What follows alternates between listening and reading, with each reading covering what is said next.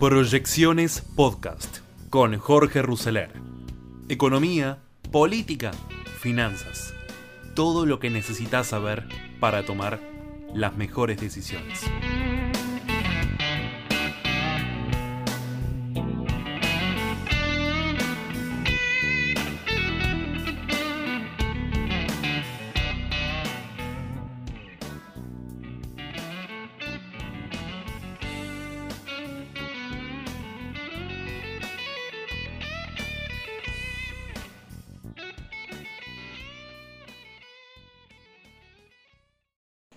Bienvenidos a las proyecciones de hoy, martes 27 de julio del 2021. El gobierno evitó firmar una condena a Cuba impulsada por Estados Unidos. Adhirieron más de 20 países, entre ellos varios latinoamericanos. En otro gesto controvertido en materia de política exterior, el gobierno de Alberto Fernández evitó ayer sumarse a una veintena de países, entre ellos varios latinoamericanos, que instaron al régimen de Cuba a respetar los derechos civiles y liberar a las personas detenidas por las protestas del 11 de julio. La declaración fue impulsada por la Secretaría de Estado norteamericano. La negativa de Fernández de adherir a la declaración fue una nueva muestra de sintonía entre el kirchnerismo y el castrismo. Brasil, Colombia y Ecuador fueron algunos de los 20 países que se unieron al secretario de Estado Anthony Blinken en el reclamo a Cuba. Las protestas de julio dejaron un muerto, decenas de heridos y más de un centenar de detenidos. Fernández evitó referirse a la represión policial, al contrario de lo que había hecho frente a conflictos en otros países como Colombia y Chile, pero lo que sí criticó el embargo de Estados Unidos a la isla. El régimen cubano impuso ayer arresto domiciliario a los manifestantes confinados en prisión. Otro tema, el disparo a Chano reabrió el debate por las Taser. El músico fue herido tras amenazar a un policía con un cuchillo. El disparo que hirió ayer gravemente a Chano Charpentier, que hablamos en el podcast de ayer, reinstaló el debate sobre el uso de las pistolas Taser que producen descargas eléctricas no letales por parte de las fuerzas policiales. El músico fue baleado anteanoche cuando durante un presunto brote psicótico habría amenazado con un cuchillo un policía dentro de su casa en Capilla del Señor. Anoche estaba internado en estado crítico. Tras el episodio, Bernie dijo que con las taser el hecho no habría alcanzado esa gravedad. Esas pistolas fueron habilitadas y compradas en el gobierno de Macri, pero la administración actual derogó su utilización. La campaña arrancó con cruces de alto voltaje, María Eugenia Vidal le respondió a Cristina Kirchner, Alberto Fernández y Axel Kicillof cuestionaron a Macri, Vidal y Santilli. Manes apuntó contra la reta. La campaña tuvo ayer su puntapié inicial con fuertes críticas cruzadas entre el oficialismo y la oposición, además de dardos al interior de las coaliciones que tendrán internas el 12 de septiembre. Manes dijo, espero que no se gasten los impuestos porteños en la campaña. Por la suba del dólar hay más venta de televisores, autos y motos. Creen que se debe al temor a un alza de precios. El crack que demolió al básquet argentino, gigante en todos los sentidos y para muchos el mejor jugador del mundo, Luka Doncic, el astro del Dallas Maverick, fue imparable y le ganó por 48 puntos a la selección argentina de básquetbol que cayó en su debut en Tokio ante Eslovenia 118 a 110. Vacunación con Moderna proponen empezar por todos los chicos con factores de riesgo el inicio de la vacunación contra el COVID, largamente reclamada por la familia de chicos que tienen enfermedades, está más cerca, se dará prioridad en la asignación de los 3,5 millones de dosis donadas por Moderna. Ayer, durante una reunión de expertos que asesoran al gobierno, integrantes de la Comisión Nacional de Inmunizaciones y representantes de la Sociedad de Pediatría propusieron a la vacunación un arranque para todos los chicos con condiciones que puedan aumentar el riesgo. Hoy lo va a analizar el Consejo Federal de Salud. Un golpe contra una banda que se robó 300 toneladas de soja. La policía de Córdoba detuvo a dos líderes y secuestró ocho camiones usados para el transporte. Es la primera vez que hay resultado en un caso con Ciro Bolsas. Y Boca jugará hoy, tendrá otra vez que jugar con los chicos, que quizás lo hacen mejor que los grandes, ¿no? Por lo que vimos el fin de semana contra Banfield, la liga conducida por Tineri no aceptó el pedido de postergación y deberá enfrentar hoy a San Lorenzo con juveniles. Los títulos de las principales portadas de los medios, de los diarios en Internet, hablan de un dólar libre de 183, un dólar contado con liquidación libre de 178, un riesgo país de 1587, prácticamente como ayer, un solidario de 167,92, un contado con liquidez de 168 controlado y un 101,75 dólar Banco Nación.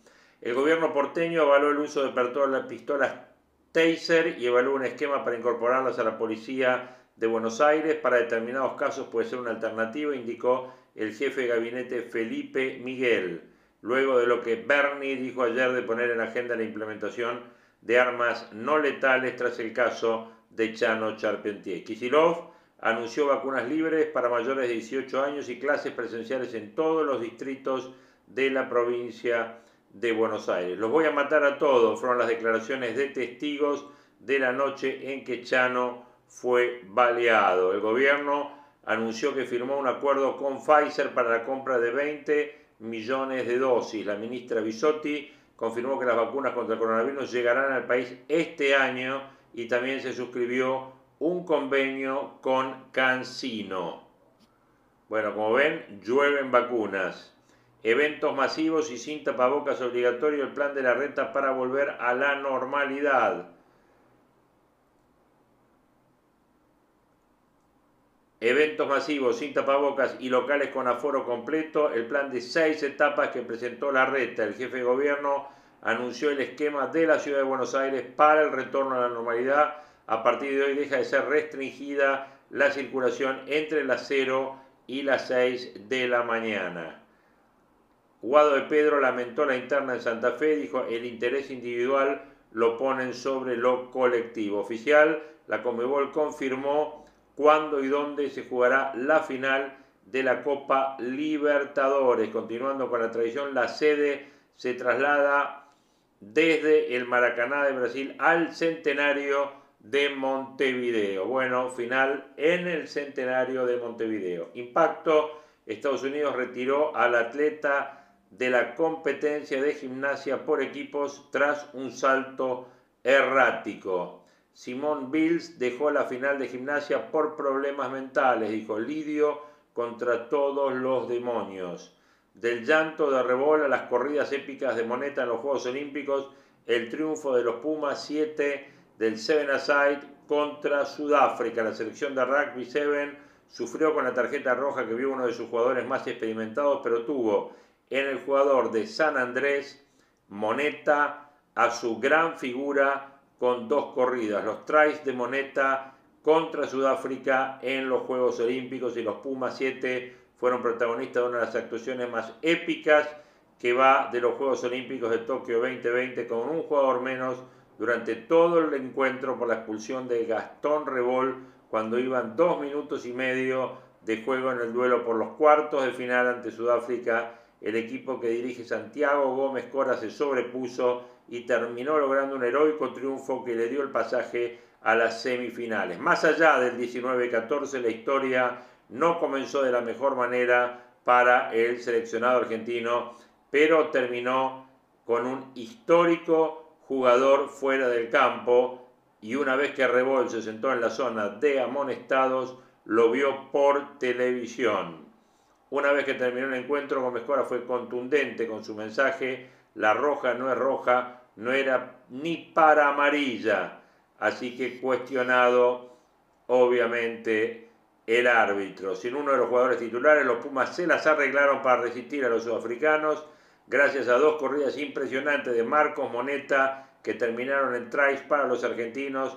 El combinado argentino dio vuelta al marcador tengo muy poca memoria de los tries, estoy feliz por el equipo, me acuerdo pocos detalles, por suerte, dijo el jugador una vez que terminó esto. Estaba muy cuesta arriba porque se fue Gasti, que es Gastón Rebol, que es un referente del equipo, nos arengamos dentro de la cancha y demostramos lo que es un equipo, lo hicimos por el equipo, lo hicimos por Argentina.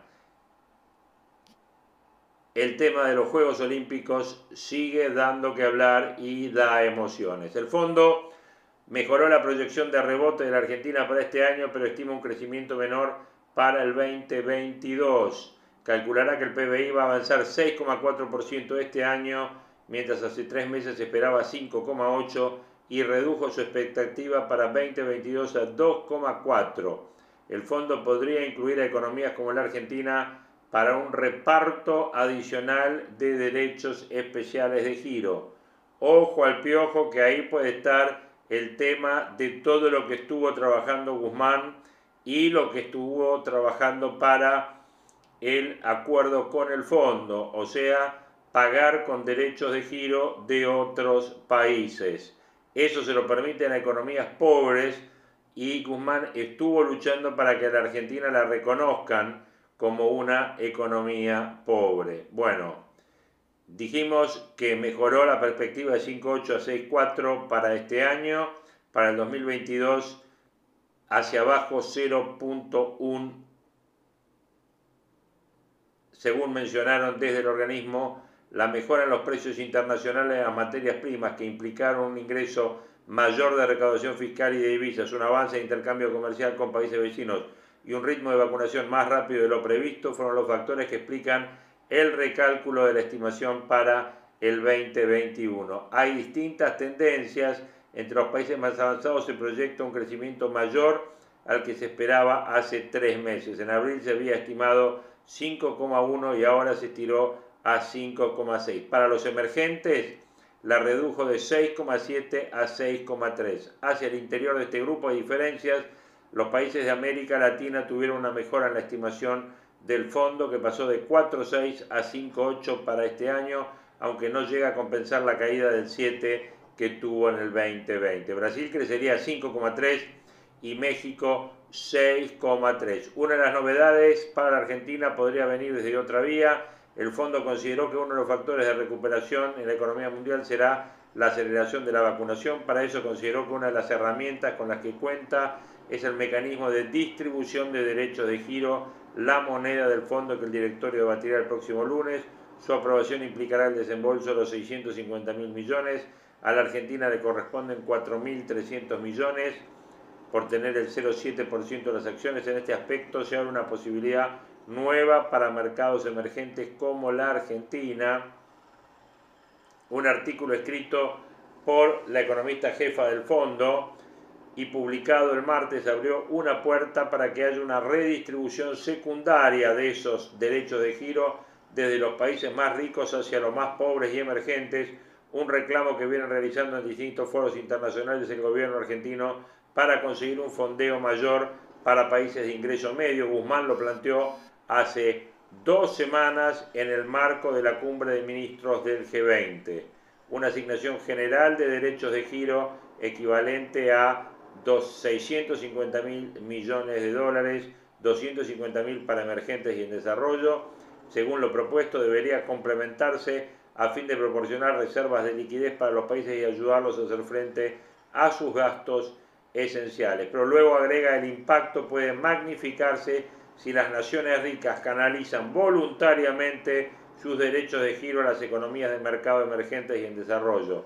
El fraseo es distinto al que vino utilizando el organismo en sus últimos comunicados en el que hablaba de un mecanismo de reparto desde los países avanzados hacia países vulnerables. Hace algunos días Jerry Rice había sido consultado sobre el tema y dijo, hemos hablado de la posibilidad de crear un fondo fiduciario para que los países con exceso de DEC los puedan canalizar a los países pobres y vulnerables, pero no hemos llegado a una definición. Bueno, este artículo escrito por la economista jefa del fondo y publicado este martes abre la puerta a que haya una suerte de distribución secundaria para esos desde los países más ricos hacia los países más pobres y hacia los países emergentes. Sin duda, un tema muy importante. La vacuna ultrapediátrica contra COVID que investiga Pfizer en niños hasta 11 años es otro de los temas. En Estados Unidos vuelven a recomendar que la gente ya vacunada use mascarilla en interiores. Una mujer ganó un millón de pesos en el programa de Guido Casca. Ayer empezó eh, los ocho escalones del millón. Imágenes satelitales muestran que China construye otro campo de silos para misiles nucleares.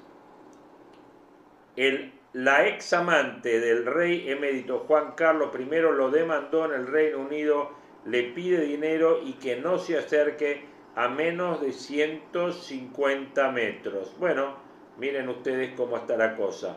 Volvió el frío polar al área metropolitana y para toda la semana. ¿eh? Dólar y elecciones, similitudes y diferencias de la presión cambiaria con los años anteriores. La demanda de divisas se reactiva ante los comicios, como ha pasado en el pasado. Ahora hay un cepo cambiario, pero hay más inflación y por ende hay más brecha.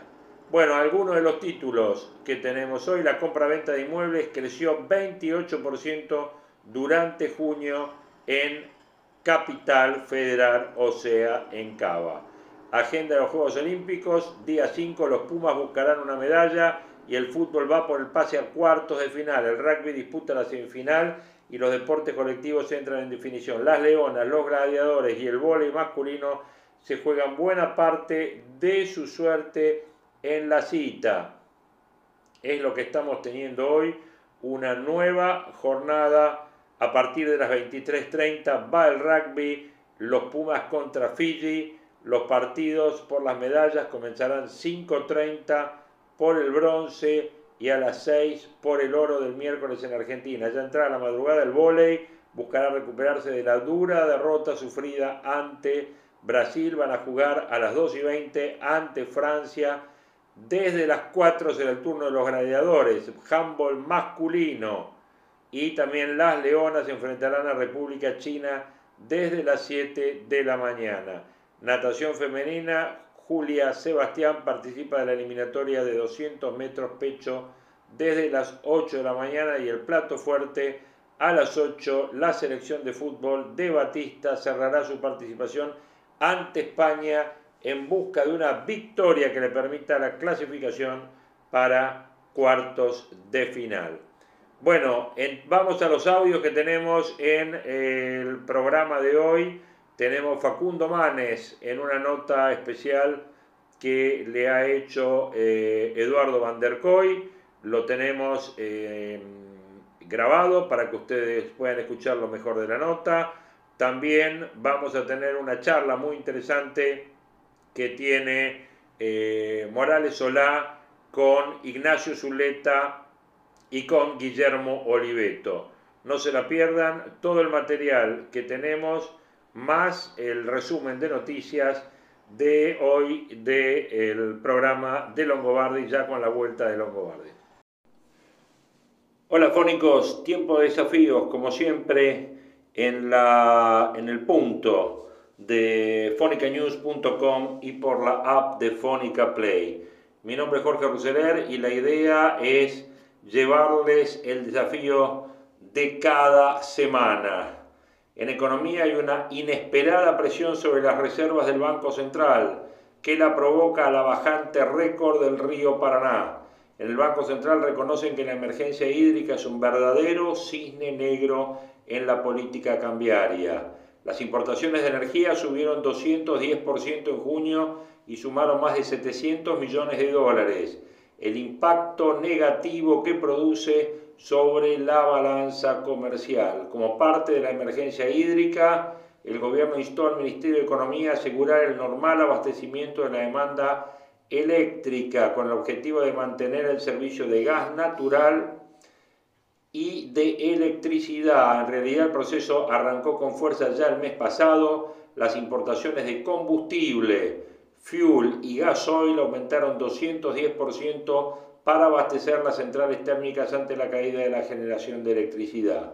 Todo esto es producto de la bajante histórica del río Paraná, lo que obligó a buscar alternativas para evitar una abrupta caída de la oferta de energía. El primer impacto notorio fue en junio, pero se va a repetir en julio. El mes pasado las importaciones de energía saltaron 710 millones de dólares, lo que representó un aumento del 210% en relación al año anterior.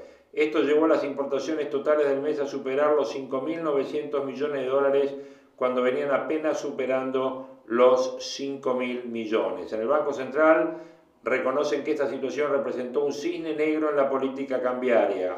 ¿Esto qué significa? Que confluyen dos fenómenos simultáneos que juegan en contra. Una reducción en el ingreso de dólares de la cosecha gruesa, porque obviamente se liquida menos por la situación del río Paraná.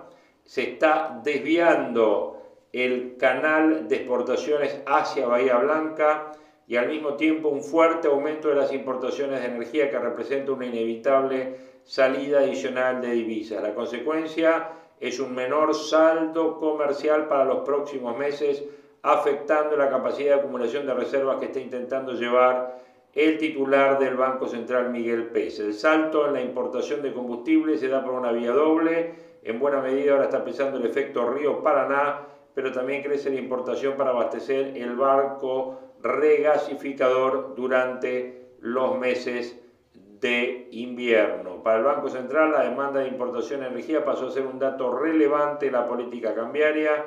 Con un menor saldo comercial que el esperado, la acumulación de reservas se vuelve mucho más complicada. Ahora el stock llegó a 43 mil millones, pero el nivel de reservas netas supera los 7 mil millones. En la medida en que el Paraná no recupere su caudal habitual, será necesario continuar con importación de combustibles, comprometiendo la política de acumulación de reservas en un momento clave. Se estima que la bajante se mantendría al menos hasta diciembre próximo. La decisión de declarar la emergencia hídrica por seis meses se tomó a raíz del impacto y las consecuencias que está generando la bajante histórica más importante de los últimos 77 años en la cuenta hídrica de los ríos Paraná, Uruguay e Iguazú.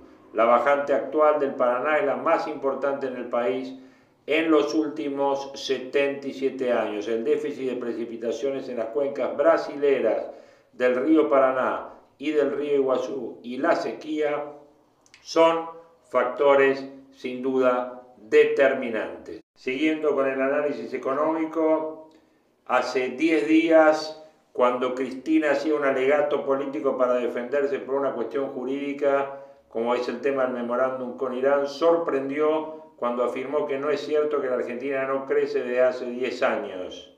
Cristina dijo, es un mito que la Argentina no crece hace 10 años y como es su costumbre utilizó las estadísticas a su antojo para sostener su relato. La realidad es que los datos son tan elocuentes que los dichos de la vicepresidenta son una mentira lisa y llana o una total ignorancia en temas económicos. Por empezar, en su segundo mandato el PBI cayó 1% en el 2012, subió 2,4% en el 2013, bajó el 2,5% en el 2014 y aumentó 2,7% en el 2015. Sube y baja continuo y si se toma el resultado punta a punta, todo su segundo mandato aumentó el 1,5%. Tomando los datos oficiales, a pesos constantes del 2004, el PBI pasó de 710 mil millones a eh, 721.487 millones cuatro años después. El primer dato que tenemos que considerar es que durante la segunda presidencia de Cristina, cuando ya el viento de cola no soplaba con tanta fuerza y se había agotado por el nivel de gasto público el que había llegado la economía, la actividad agregada creció solo a una tasa del 0.37% acumulativa por año, pero el PBI por habitante cayó porque en esos cuatro años la población, de acuerdo con estimaciones, aumentó el 4,5% a un acumulativo del 1.11 por año. El gráfico en base a datos del INDEC es lo elocuente como para ver que no solo durante la segunda presidencia de Cristina la economía no creció, sino que además hace 10 años que el PBI no crece y el primer año de Alberto tuvimos una fenomenal depresión, no solo por los efectos contractivos del aislamiento por la pandemia, sino también por su mal manejo y la ausencia de un plan económico por considerar no necesario. Los gráficos no convencen a la vicepresidenta, pero muestran la evolución mensual del EMAE, del estimador de actividad económica, donde se ve una curva plana con tendencia a la baja. No solo la economía no crece hace 10 años, de los cuales el 60% de ese tiempo gobernó el kirchnerismo, sino que además sueña con que la emisión monetaria no genere inflación y que es posible reactivar la economía poniéndole plata en el bolsillo a la gente para que consuma. En esa década la base monetaria aumentó 820% y no se movió el amperímetro de la actividad económica, acumuló un 1.320% de inflación a un ritmo promedio acumulativo del 30% por año. Es más, tomando la inflación Congreso para el periodo del exsecretario Moreno, la expresidenta no pudo perforar el piso de inflación de 25 por año con picos del 40, aún con tarifas atrasadas y un tipo de cambio pisado. Cabe recordar que al asumir la segunda presidencia, Cristina y Axel Kisilov pusieron el cepo, el cual se mantuvo durante todo el gobierno hasta que asumió Mauricio Macri. Así que no solo la economía no crece hace dos años, sino que además acumula un proceso de estancamiento con inflación. En otras palabras, Cristina parece desconocer que la economía no solo no crece, sino que para peor la Argentina tiene una de las inflaciones más altas del mundo y como frutilla del postre tampoco parece saber que hace 10 años el sector privado formal de la economía no crea puestos netos de trabajo. Sin duda, estos temas, el relato de la vicepresidenta no coincidiendo con los datos, que la economía está estancada hace 10 años, que no es un mito, es una realidad, que la inflación se acelera y se mantiene alta desde su gobierno y que como frutilla del postre aumenta la desocupación. Bueno, desafíos son los que acabamos de comentar. Sin duda, desafíos muy fuertes por el lado de una balanza comercial que va a venir mucho más ajustada de lo que se preveía por todo el tema hídrico y energético que acabamos de comentar y también de menores exportaciones por la bajante del río Paraná y mayores costos por el traslado de esas exportaciones de la zona mesopotámica y de la pampa húmeda hacia Bahía Blanca y además sin duda este tema del relato, de mostrar que poniendo plata en el bolsillo de la gente la economía se reactiva. Bueno, distintas cuestiones para tener en cuenta en estos tiempos de desafíos. Todas las semanas, siempre, Jorge Ruseler, yo los estoy esperando en fonicanews.com y si no me pueden escuchar, ustedes siempre saben, por la app de Fónica Play. Abrazo a todos.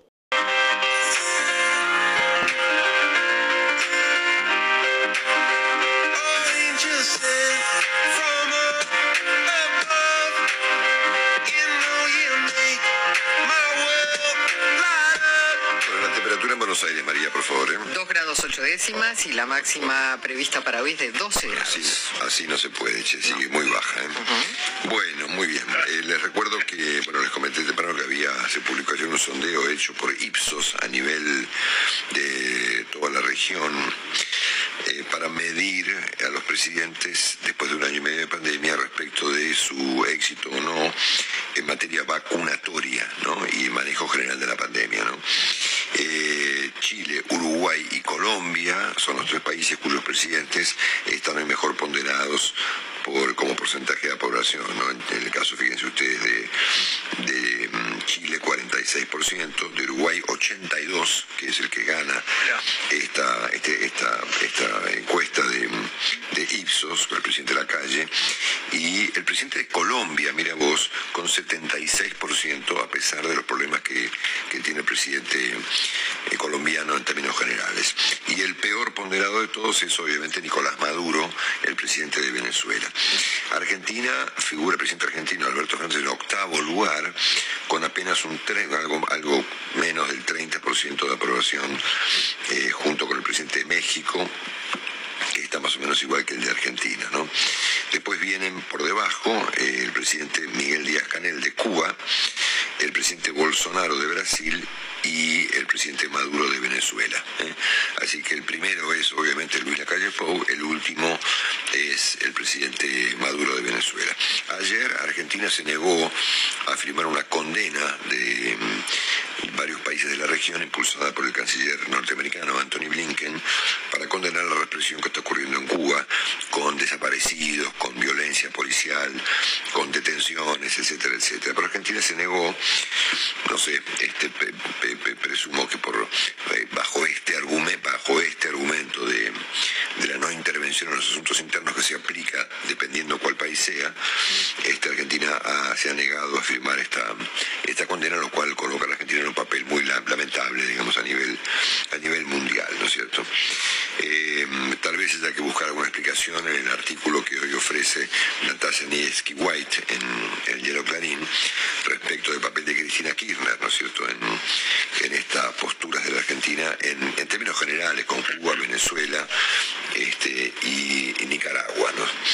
Ayer eh, en Cuba se detuvo a la periodista por segunda vez, Camila Acosta, que es la corresponsal del diario ABC de Madrid en Cuba.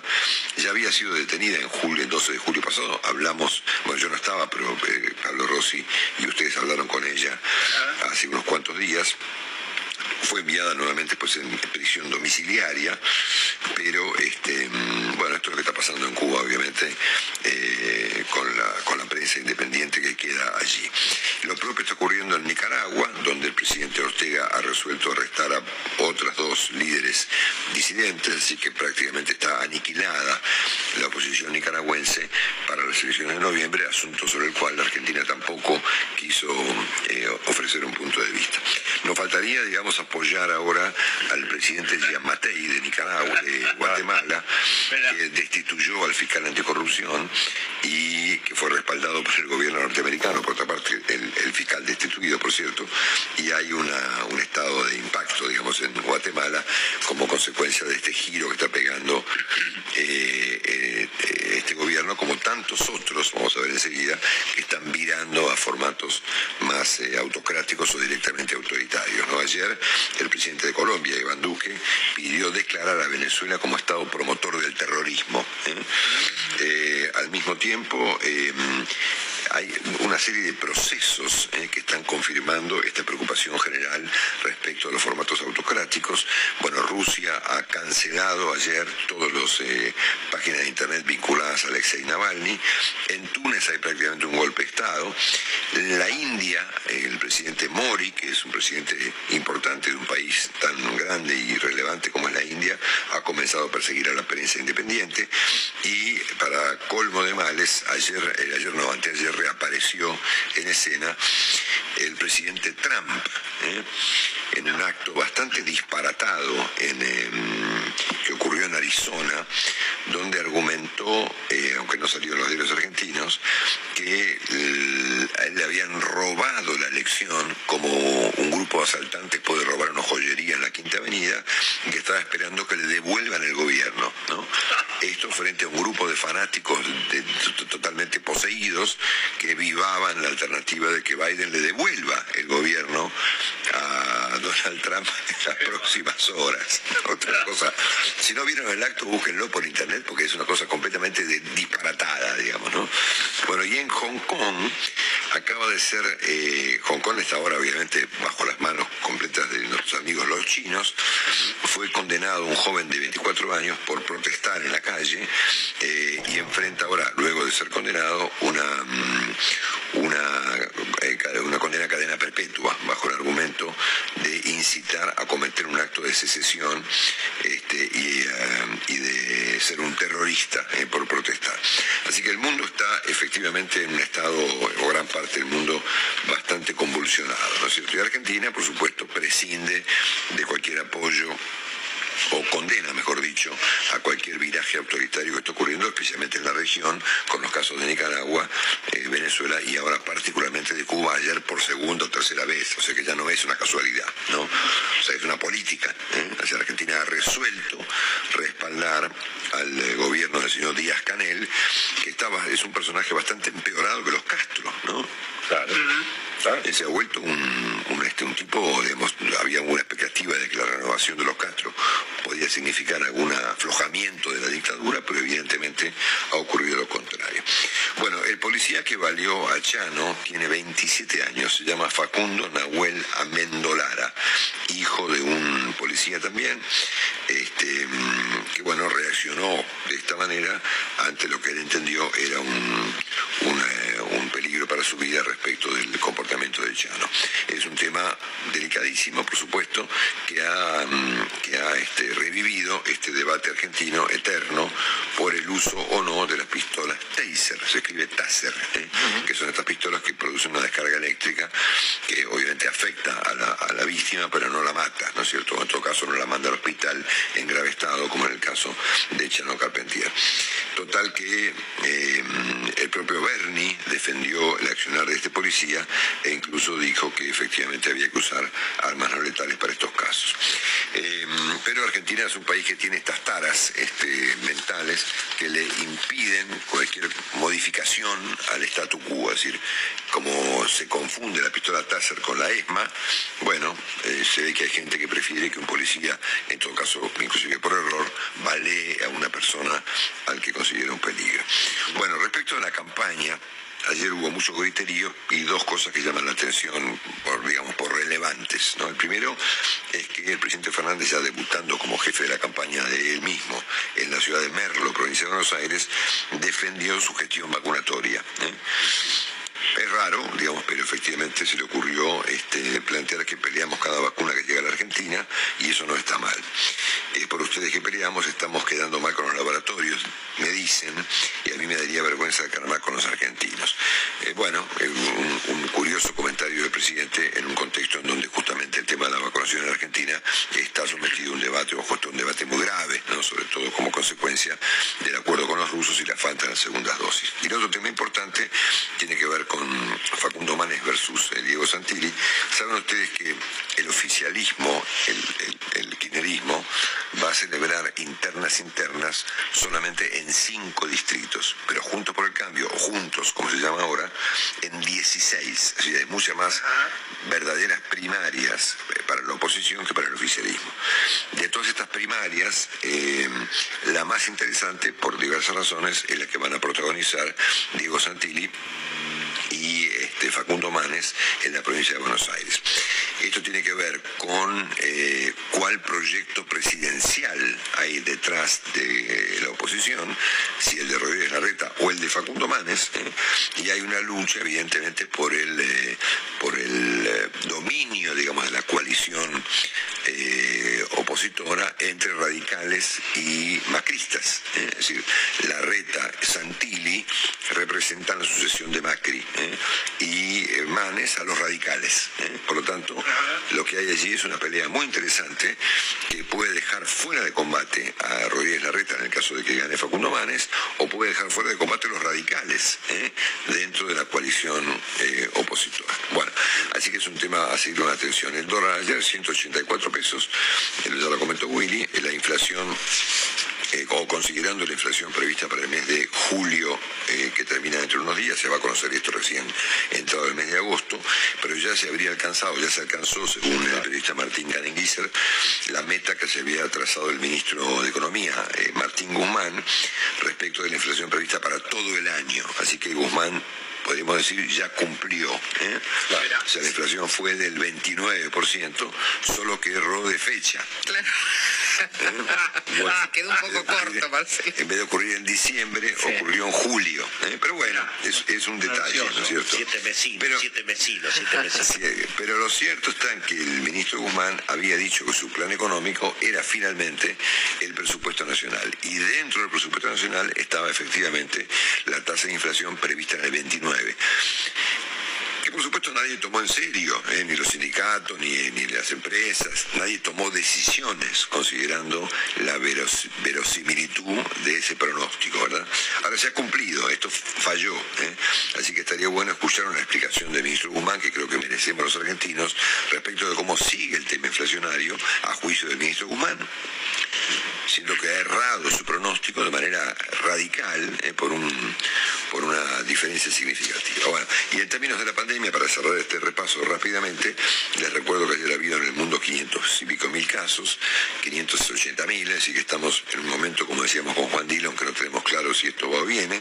Ha habido 8 mil muertos a nivel mundial, está la India de vuelta, India e Indonesia, produciendo muchos casos. Eh, Argentina permanece en el octavo lugar del mundo en cantidad de contagios desde el comienzo de esta pesadilla.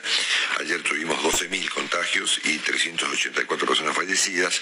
El monitor de vacunación nos ofrece estos datos tan interesantes. Hay 36 millones de vacunas en la Argentina, se han aplicado 30 millones y hay 6, aún sin, 6 millones eh, aún sin aplicarse. Y de esos 30 millones aplicados, 24 pertenecen a la primera dosis y apenas 6 a la segunda. Y este, esta brecha entre 24 y 6 es una crisis. ¿eh? Y esto explica, obviamente, el revuelo que hay alrededor del tema de los rusos. Fíjense ustedes que otros países de la región han tenido una vacunación con segundas dosis mucho mejor que Argentina. Argentina tiene el 12% de su población vacunada con segundas dosis, pero por ejemplo Brasil tiene el 17%, ¿eh? Chile tiene el 61%, Colombia el 20%. Eh, hasta Costa Rica nos gana, que tiene el 16, ¿no? Estados Unidos el 49, México el 17.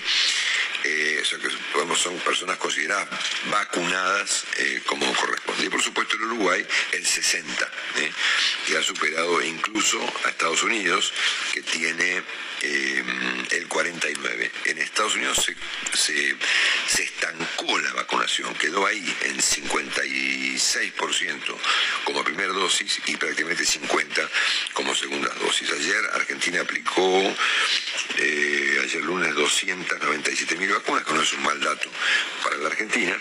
El jefe de gabinete anunció ayer que hoy se va a aprobar el esquema eh, para aplicar las vacunas de la compañía Moderna donadas por Estados Unidos para menores con factores de riesgo. Marcelo, buen día y a todo el equipo. ¿Cómo están ustedes? ¿Bien? Buen, buen día. Bueno, horrible está, espantoso. espantoso. Además, ya empiezan a caer las hojas sobre, sobre el pavimento y las calles, así que presumimos el otoño, Marcelo, lo cual me pone de mal humor. Sí, sí, me, me imagino. Yo estaría igual que vos en, en, tu lugar. ¿eh? Bueno, te voy a plantear un tema que no tiene estrictamente que ver con lo que estamos hablando, pero me parece que es algo que se viene, tratando de conectar algunas cosas que vos me contaste esta mañana y ayer, cosas que hemos visto en Francia, que estamos viendo en Italia, eh, que estamos empezando a ver en Argentina eh, con un intento del gobernador Kisilov de este, eh, colocar una suerte de pasaporte sanitario para entrar a los bares y restaurantes, algo que está pasando en Estados Unidos, que gente que que tiene que ir a trabajar va a tener que vacunarse. ¿No te da la impresión de que estamos yendo a un intento de vacunación obligatoria? Sí, Marcelo, absolutamente. Ese, digamos, es el camino que encuentran las autoridades sanitarias que hace, vos lo decías, Grecia, Reino Unido, eh, Francia, eh, España y varias comunidades que ya se lo están solicitando incluso al, Supremo Constitucional para que decida. Italia eh, empieza finalmente el 6 de, agosto con un modelo distinto, quizás parecido al que quiere imponer eh, Kichilov, que obviamente tiene que ver con que hay una sola dosis en la Argentina. Esto es para entrar a los bares en el caso de Italia, con una vacuna podés entrar a un bar.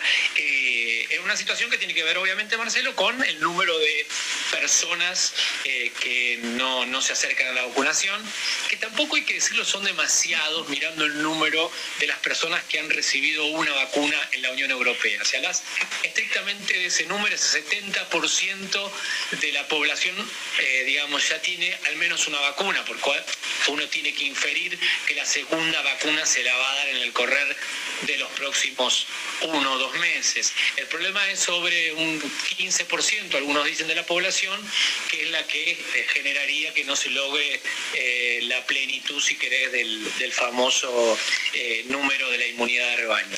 ahora fíjate, perdón Juan, que ha habido protestas significativas en varios lugares del mundo, en, en Italia y en Francia particularmente, como previendo este, la vacunación obligatoria o los pases sanitarios, ¿no? Mm, mm. Sí, ha habido, eh, a ver, eh, hubo en, Francia los últimos fines de semana, hubo en Italia en los últimos días, en Bélgica también hubo movimientos eh, en contra también muy, muy, muy fuertes, es decir, la situación además se mezcla, Marcelo, con una agitación, si querés, de los sectores de, ultraderecha, básicamente, que utilizan, como en el caso también, bueno, la, la ultraizquierda, el caso los chalecos amarillos, de utilizar y, eh, si querés, posicionarse sobre eh, algunas, eh, incluso que podrían ser, uno podría respetar algunas posiciones que tengan que ver con religión, con temas médicos, con temas personales, pero, digamos, está dando en el marco también, Marcelo, de una situación donde hay muchas elecciones el año que viene, Alemania también elecciones este año, con lo cual todo absolutamente se mezcla. Sí, sí, sí. Bueno, este, vi por lo que me contaste hoy súper temprano que la situación británica, que ha sido la peor de las europeas, sin lugar a duda, estaría mejorando. Los datos, por lo menos de las últimas tres semanas, hablan de una caída de la incidencia y lógicamente también de los casos. Y eh, la observación que hacen los expertos en el Reino Unido es eh, que estarían estabilizados los, tanto las hospitalizaciones, si bien crecieron, pero no en el número que se dieron. Contagios en la cuarta o tercera ola, con obviamente hospitalizaciones, eh, ingresos a unidades de cuidados intensivos y básicamente después en mortalidad. Incluso esta mañana Neil Ferguson, eh, que es uno de los hombres, uno de los expertos del Imperial College más importantes que tiene Londres, ha dicho, y sorprendió esto la prensa británica, que eh, en octubre habría otra realidad en el Reino Unido. Y digo octubre porque eso infiere invierno, ¿no? Invierno en el Reino Unido y está hablando de, eh, digamos, una situación tranquila en términos de lo que se pensaba. Recordad que hace eh, un mes se hablaba de 100.000 casos en el Reino Unido por día y hoy estarían diciendo que eh, esa situación, virtud de las, eh, de las vacunas, no, no, no se daría. Así que sería un excelente dato. El mundo financiero también está mirando eso, hay mucha preocupación por ese lado también. Estamos de vuelta, viste, Juan, como, como hablamos en alguna otra oportunidad, en uno de esos en momentos. El limbo.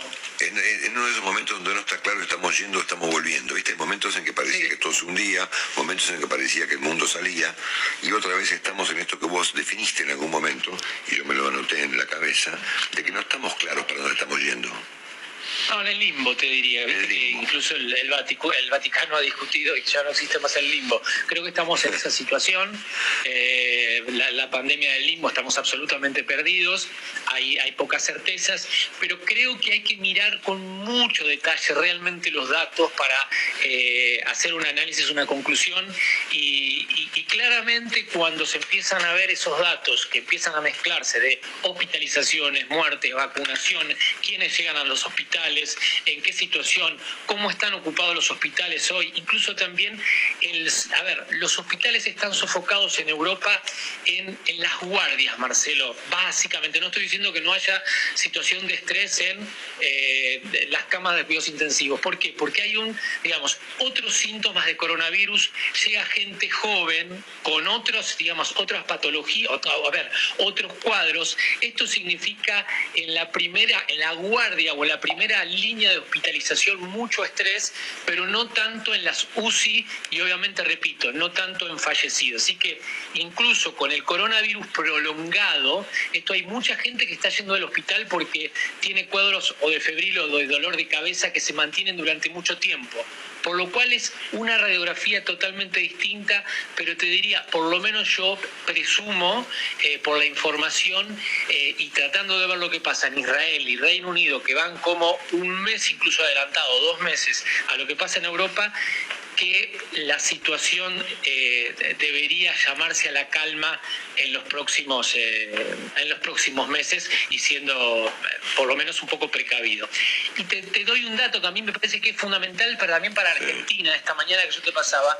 El dato extraño de Rusia que acaba eh, de aprobar recién en el día de ayer los estudios para que se combine la vacuna de Sputnik con AstraZeneca. si vos no te acordás mal, Claro, si vos no te acordás malo, bueno, eh, esto, digamos, el año pasado se hablaba de que los exámenes empezaban en enero y febrero. Bueno, raramente el gobierno de Rusia tardó prácticamente ocho meses para autorizar los ensayos clínicos. Uf, bueno, estamos escuchando a Juan Dillon, eh, retomamos contacto en los próximos días, te mandamos todos un súper abrazo y cuídate de la lluvia y del otoño eh, que afectan el espíritu. Eh. Ah, absolutamente. Muy bien, gracias por la invitación. No, no gracias a usted. Eh, empezó, empezó durito la campaña, ¿no? La interna. No, no. ¿No? Porque ahí hubo Usted dijo algo vinculado al presupuesto y la campaña y Ritondo contestó, bueno, no es hora de sembrar desconfianza. No, yo dije, parafraseando algo menor a Joaquín de la Torre, con otras palabras lo dije yo, él lo dijo diferente, que es la campaña de David contra Goliat, nada más. Eh, lo importante es hablar de que hay un dolor social y yo como médico sentí la obligación de seguir atendiendo consultorio, pero además dedicarme a aportar mi granito de arena para tratar a una Argentina enferma y tampoco como muchos argentinos me resigno a discutir el subdesarrollo sustentable. Entonces, lo importante es que muchos estamos dando el paso y yo convoco a todos los argentinos a involucrarse porque no es cuestión de que me involucre, en este caso, caso mío, sino que nos involucremos todos, porque estamos Recién lo he escuchado a usted hablar de la pandemia. Estamos frente a la mayor crisis de la historia argentina. Esta es una crisis de salud, la más importante de, la historia moderna, económica, social, humanitaria, psicológica. El impacto psicológico va a durar más que la pandemia. Y educativa. El impacto de tanto tiempo sin clases presenciales va a durar emocionalmente y educativamente en décadas. Así que, ¿cómo no comprometerse? ¿Cómo no estar presente? Eh, es momento de dar el paso, ¿no? Mm, ahora, Manes, eh, hay una cosa que de todo esto que mm, va a tener, que va a persistir en el medio de una situación de crisis, eh, la campaña arrancó con una, con una historia del pasado, que es la grieta, digamos, y de ir fuerte contra, la, contra quien tenga enfrente, contra la oposición, el gobierno contra la oposición, la oposición contra el gobierno. ¿Cómo, cómo ve, cómo se perfila eso? Argentina es un paciente que está en terapia intermedia, intensiva, de hace años en realidad. Nadie puede tirar la primera piedra. Y acá a veces la política le mete más estrés a ese paciente, como si un médico le suma estrés a un paciente que está sufriendo. Así que de mi caso, en mi contribución, yo vengo a plantear una nueva agenda, a discutir el desarrollo. Creo que nosotros necesitamos, los argentinos, debatir el progreso, no el subdesarrollo sustentable como venimos haciendo hace décadas. Y de mí no van a escuchar ningún ataque. Eh, me pueden atacar, yo no voy a responder, yo vengo a tranquilizar, a sanar, a contribuir para que esta sociedad que la verdad que está muy estresada, muy agotada, el impacto psicológico de la, pandemia tiene que ser casi similar, eh, es más, lo voy a poner de esta, manera, la respuesta psicológica, del impacto psicológico a la pandemia debe ser tan importante como por ejemplo lo es la vacunación. Acá se habla muy bien, para bien o para mal, se puede discutir si hizo bien o mal las cosas, pero se habla de la salud física. La salud mental tiene un impacto terrible, sobre todo en los chicos, en las mujeres, por el aumento del trabajo equitativo doméstico, la violencia doméstica, en nosotros que trabajamos en el sistema de salud, en los mayores, ya había una epidemia de soledad antes que se agravó, y en los más pobres. Y, tenemos una campaña de psicoeducación para ayudar a una sociedad que está totalmente deprimida y resignada. Yo no me resigno a, a perder la Argentina que soñé. Yo soñé con un país en vía de desarrollo Hoy soy maduro y me di cuenta que no estamos en vía de desarrollo. Y pensé que éramos un país rico y no somos un país rico. Así que bueno, vengo a aportar. Yo, de mí no van a escuchar ningún ataque, eh, me van, pueden atacar, pero yo creo que las prácticas de siempre deben cambiarse porque las prácticas de siempre nos llevaron hasta acá. Y se viene un mundo, se viene un mundo nuevo y se viene un país nuevo, nos gusta o no, porque estamos viviendo la pandemia, vamos a vivir la post-pandemia y la nueva revolución industrial, la cuarta revolución industrial. Pero Nosotros no podemos enfrentar estos desafíos con las mismas prácticas de siempre, debemos innovar y ser totalmente honestos en las respuestas. Ok, pero vos sos candidato por la provincia de Buenos Aires, hablas de dolor social, de innovar, de un mundo nuevo.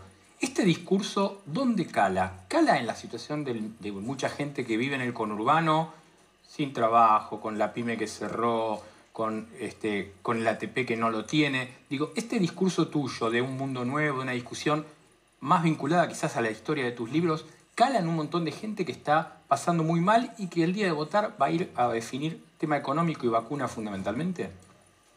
Mira, eh, te lo respondo como médico. Cuando un paciente viene al consultorio, imagínate que tiene sobrepeso, diabetes, hipertensión, fuma, toma, es sedentario, todos los factores de riesgo. Va a ir a estar peor, va a ir, a, infartarse o a tener una ACV. Nosotros, y en ese momento se siente mal. El médico tiene que atacar los síntomas, pero atacar la enfermedad de base. En Argentina vamos a tener que atacar la enfermedad de base. ¿Cuál es la enfermedad de base? Que nosotros no generamos en este país lo necesario para el bienestar a 45 o 50 millones. Y yo hace años que vengo hablando, yo regresé al país en el 2001 y empecé a recorrer la Argentina diciendo que tenemos que invertir en la nutrición infantil, en la educación, en el estímulo afectivo, en la ciencia y la tecnología. El paciente no puede hacer el tratamiento, pero va a ir mal. Si Argentina no empieza a invertir en el desarrollo humano, estoy hablando del humano yo, no estoy hablando de algo abstracto, la economía de hoy, Pablo, es lo que tenemos en la cabeza, la capacidad de innovar, de crear. Si la Argentina no invierte en el tratamiento adecuado, podemos no hacerlo, pero te aseguro que en 10 años voy a estar acá, todos más viejos, y vamos a estar hablando de un país más pobre y más desigual. Ahora, eh, recién decíamos, hablamos de una sociedad en condiciones anímicas malas, eh, con poco horizonte, eh, que incluso eh, tiene poca confianza hoy en la clase dirigente, de la cual usted empieza a formar parte. ¿Cuál es o cuál puede ser el estimulante para que esa sociedad, bueno, no digo que cambie radicalmente, porque no se cambia de un día para otro, pero empiece a tener otro, otro estado de ánimo? Le voy a contar un ejemplo dramático. Cuando yo crecí, yo nací en Quilmes y después me fui a Arroyo Dulce, un pueblito del interior de mil habitantes y asalto después. Y yo crecí pensando que si era honesto, trabajaba y estudiaba, me iba a ir bien. Y, ese país era implícito, nadie me lo dijo, pero era normal pensar que si uno trabajaba, estudiaba, era honesto, pensaba en el otro, iba a progresar. Y fue la historia de mi vida. Hoy tengo datos de hace tiempo, ya no de ahora, pero ahora se agravaron. La gente piensa que el progreso es por la corrupción, por la política, por el fútbol, si uno es futbolista, o por la herencia. Lo que hay que hacer acá es cambiar el paradigma. Nosotros en el 83, los argentinos decidimos entrar a un nuevo paradigma, que fue un clima de época, que fue la democracia. Y no hubo, no hubo un partido político, lo representaron partidos políticos, pero fuimos todos. Y hoy, década más tarde, no es perfecta, pero la cuidamos entre todos. Si nosotros no encaramos la modernidad y el progreso, eh, como le decía Pablo, en 10, 15 años vamos a estar peor, porque la Argentina no produce lo suficiente para darle bienestar a su gente. Nos podemos mentir. Yo crecí con dos mentiras, que seguramente ustedes también las creyeron, y son mentiras. Que somos un país rico en recursos naturales, somos el país 47 per cápita, y que estamos en vías de desarrollo. La verdad que no estamos en vías de desarrollo, estamos en vías de, de desarrollo. Así que yo creo que tiene que haber un nuevo clima de época. Y le digo, déjeme volver a la neurología, donde nunca voy a salir. Voy a ser médico toda mi vida, voy a ser científico. Soy un ciudadano comprometido. No, no, no soy un político ni hablo como político, ni conozco las prácticas de la política. Me vine a comprometer porque, como decía Juan B. Justo, que era médico también, hay dolor social. Y los médicos abrazamos el dolor, no vimos ni especulamos con el dolor. Y, la verdad que el cerebro aprende de tres maneras.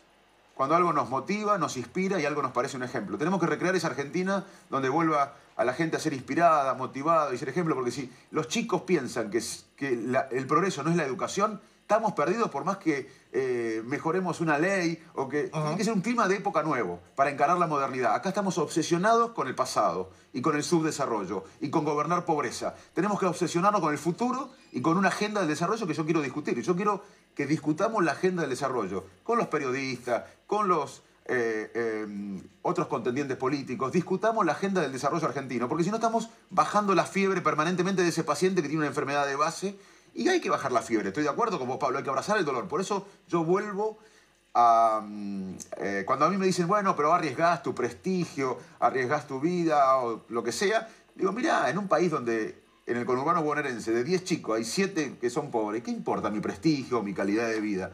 Uno tiene que abrazar a, a la gente que sufre. Así que me parece que es un compromiso de todos como fue la democracia en el 83. Yo creo que necesitamos un nuevo clima de época, porque si no vamos a estar con eh, medidas sintomáticas. Ahora, Manes, más allá de, digamos, de las intenciones, hay cosas de la Argentina, donde más del 40 al 50% de la gente vive en situación de pobreza, 7 de cada 10 chicos viven en situación en hogares pobres, y esto va junto a una economía que se ha achicado y un gasto público que proporcionalmente ha aumentado mucho. Digo, esto es cómo se financia eso también, ¿no? También es cierto. Bueno, eh, la economía, usted sabe mejor que yo que es confianza. Y hoy el problema de la economía argentina en gran parte es la falta de confianza. Nosotros no creemos en nuestro país, por eso tenemos que volver a creer en nosotros. La Argentina fue mejor que esto, somos más que esto. Y tampoco confían de afuera, nadie confía en nosotros. O sea, la pérdida de confianza que tiene la Argentina es clave para la economía, no le voy a explicar esto a usted. Y también la falta de productividad. Argentina tiene una economía eh, bastante primaria, tiene que exportar más cosas con valor agregado, si no vamos a administrar pobreza. Entonces, eh, ya le digo, podemos discutir los síntomas, la fiebre, el dolor, la inflación, los diferentes tipos de dólares.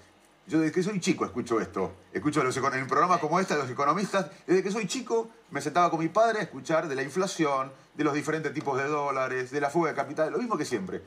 Nunca escuché de el desarrollo. Argentina produce 500, gasta 1000, algunos vienen, quieren ajustar, otros quieren emitir. Ninguno se pregunta, che, si ganamos 4000, yo creo que en una década podemos, si invertimos en valor agregado, el campo lo hizo. Yo vengo del campo, el campo es un ejemplo de cómo la inversión en tecnología, en ciencia, en genética, en organización, en tecnología, eh, hizo un aumento exportador increíble. Todavía hay mucho más para crecer con la bioeconomía, la biotecnología.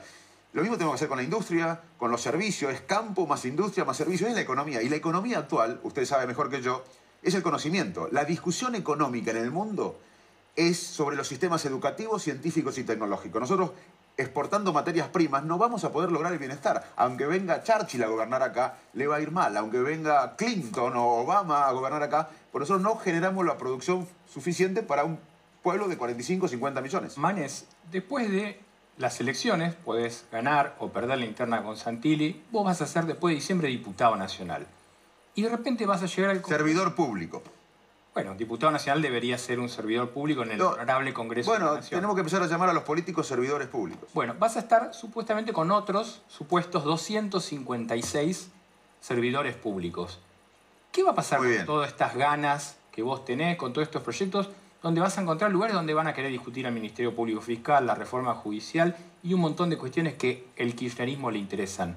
¿Te vas a desanimar? ¿Vas a pensar que todo esto que estás diciendo te van a decir, no, no discutamos esto, vamos a la política más, más concreta? Mira, mi vida fue cuesta arriba. Yo vine de Salto a estudiar a Buenos Aires, a Flores, y me decía, no, cuando te reciban, yo no conocía a nadie en Buenos Aires, no tenía ningún contacto, te vas a volver a tu pueblo. Y hoy generamos un ecosistema que es el Grupo INECO, de impacto internacional, de 600 personas. Damos trabajo a 600 personas, eh, tiene impacto internacional, cambiamos la cultura de un área de las neurociencias cognitivas en la Argentina. Después, cuando me fui a estudiar a Estados Unidos, no sabía inglés. Y me decían, no, pero no sabes inglés. Y al año gané un premio internacional al joven investigador americano en Estados Unidos de neuropsiquiatría. Cuando estaba en Fleni estaba cómodo, era jefe de un área importante en el mejor lugar de neurología de la Argentina, uno de los mejores lugares. Y dije, no, voy a ser INECO. Me decían, no, sos... La vida mía fue cuesta arriba. Ahora eh, me dicen, esto es imposible, vas a tener... Mire, si la sociedad acompaña, eh, las sociedades no están resignadas al fracaso, no están condenadas al fracaso. El destino lo creamos nosotros, todos nosotros. Y te quiero decir algo, eh, Pablo, cuando uno se levanta a la mañana para darle el desayuno a los chicos, o para darle un beso a la pareja, o para buscar trabajo, porque hay muchos argentinos, como bien decís, que están con mucho dolor, eh, necesita también, para despertarnos del todo, necesitamos una fuerza interna, que es un propósito vital. Y el propósito mío es no perder la Argentina que soñé. Y yo estoy seguro que es el propósito de millones de argentinos, no perder la Argentina que soñamos. Y ese propósito lo va a hacer, no lo voy a hacer yo, lo van a hacer millones de argentinos, aunque no sea yo. Pero si generamos esta semilla, porque no es una cuestión de ganar o perder acá, acá ganamos si generamos esta semilla de discutir el desarrollo. Yo no escucho discutir el desarrollo hace años en la televisión, en, en los medios, en, en, la debate público. Lo único que veo es telenovelas de políticos peleándose entre ellos en la que yo no voy a entrar. Pero recién a propósito de cuando hablaba de la épica que hay que regenerar, de aquella que supuestamente perdió la democracia, digo, ¿cómo se vuelve, y no solamente un problema social, es un problema de clase dirigente, y no solamente de clase política, no, no es, es un problema de clase eh, empresaria, de organizaciones, digo, ¿Cómo se vuelve de aquella fenomenal promesa de que la democracia educaba, daba trabajo y permitía comer? ¿Cómo se vuelve de eso cuando el tobogán ha sido tan pronunciado? Excelente. Eh, nada está escrito. De, Lawrence de Arabia eh, le dijo a Omar Sharif en la película, eh, nada está escrito, depende de nosotros. Podemos seguir peor o podemos cambiar. Ahora, Argentina es un Titanic que viene hundiéndose. Lo, ejemplo, 5% de pobreza en el 75, cuando se tenía 6 años, hoy casi la mitad de la población. El mismo ingreso per cápita similar al 74, ajustado por inflación y en promedio. Eh, hace décadas la economía argentina era más grande que la economía brasilera. Hoy el estado de San Pablo y sus alrededores eh, tiene una economía más importante que la nuestra. O sea, toda una decadencia que nadie puede tirar la primera piedra. Ahora es un Titanic que va para abajo. ¿Qué hace la gente en un Titanic cuando se hunde? Cada camarote, cada sector tira para cada familia. Tenemos que recuperar el sentido común.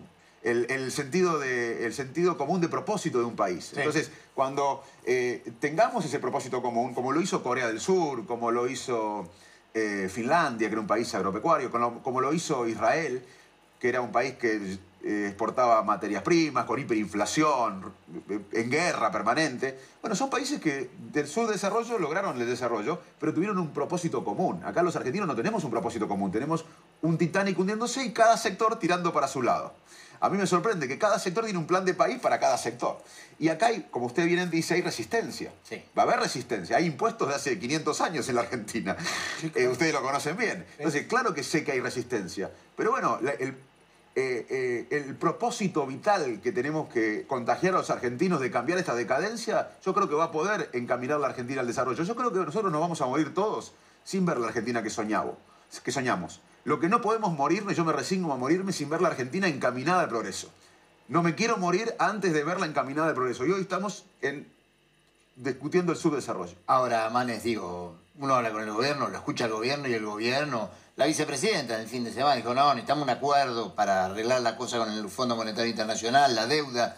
La oposición siempre se habla del acuerdo, siempre se habla, siempre tenemos en la mente, me parece, el, pacto de la Moncloa español, ¿no? Que caló de alguna forma en parte de la democracia argentina, pero que nunca se logra y que en realidad es, bueno, el acuerdo es vení conmigo y pensá como yo y arreglá como yo y vos quedate al costado. Es así.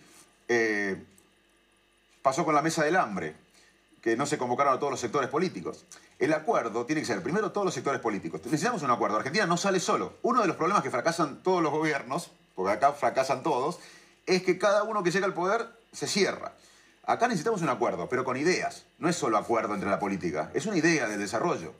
¿Qué, nos desarrollan los países? Invertir en la gente, en nutrición, en salud. Hoy, hoy comprendemos todo que la salud tiene que ver con la economía. Nosotros lo decíamos hace años, que la salud no es solamente luchar contra las enfermedades, la salud tiene que ver con la economía.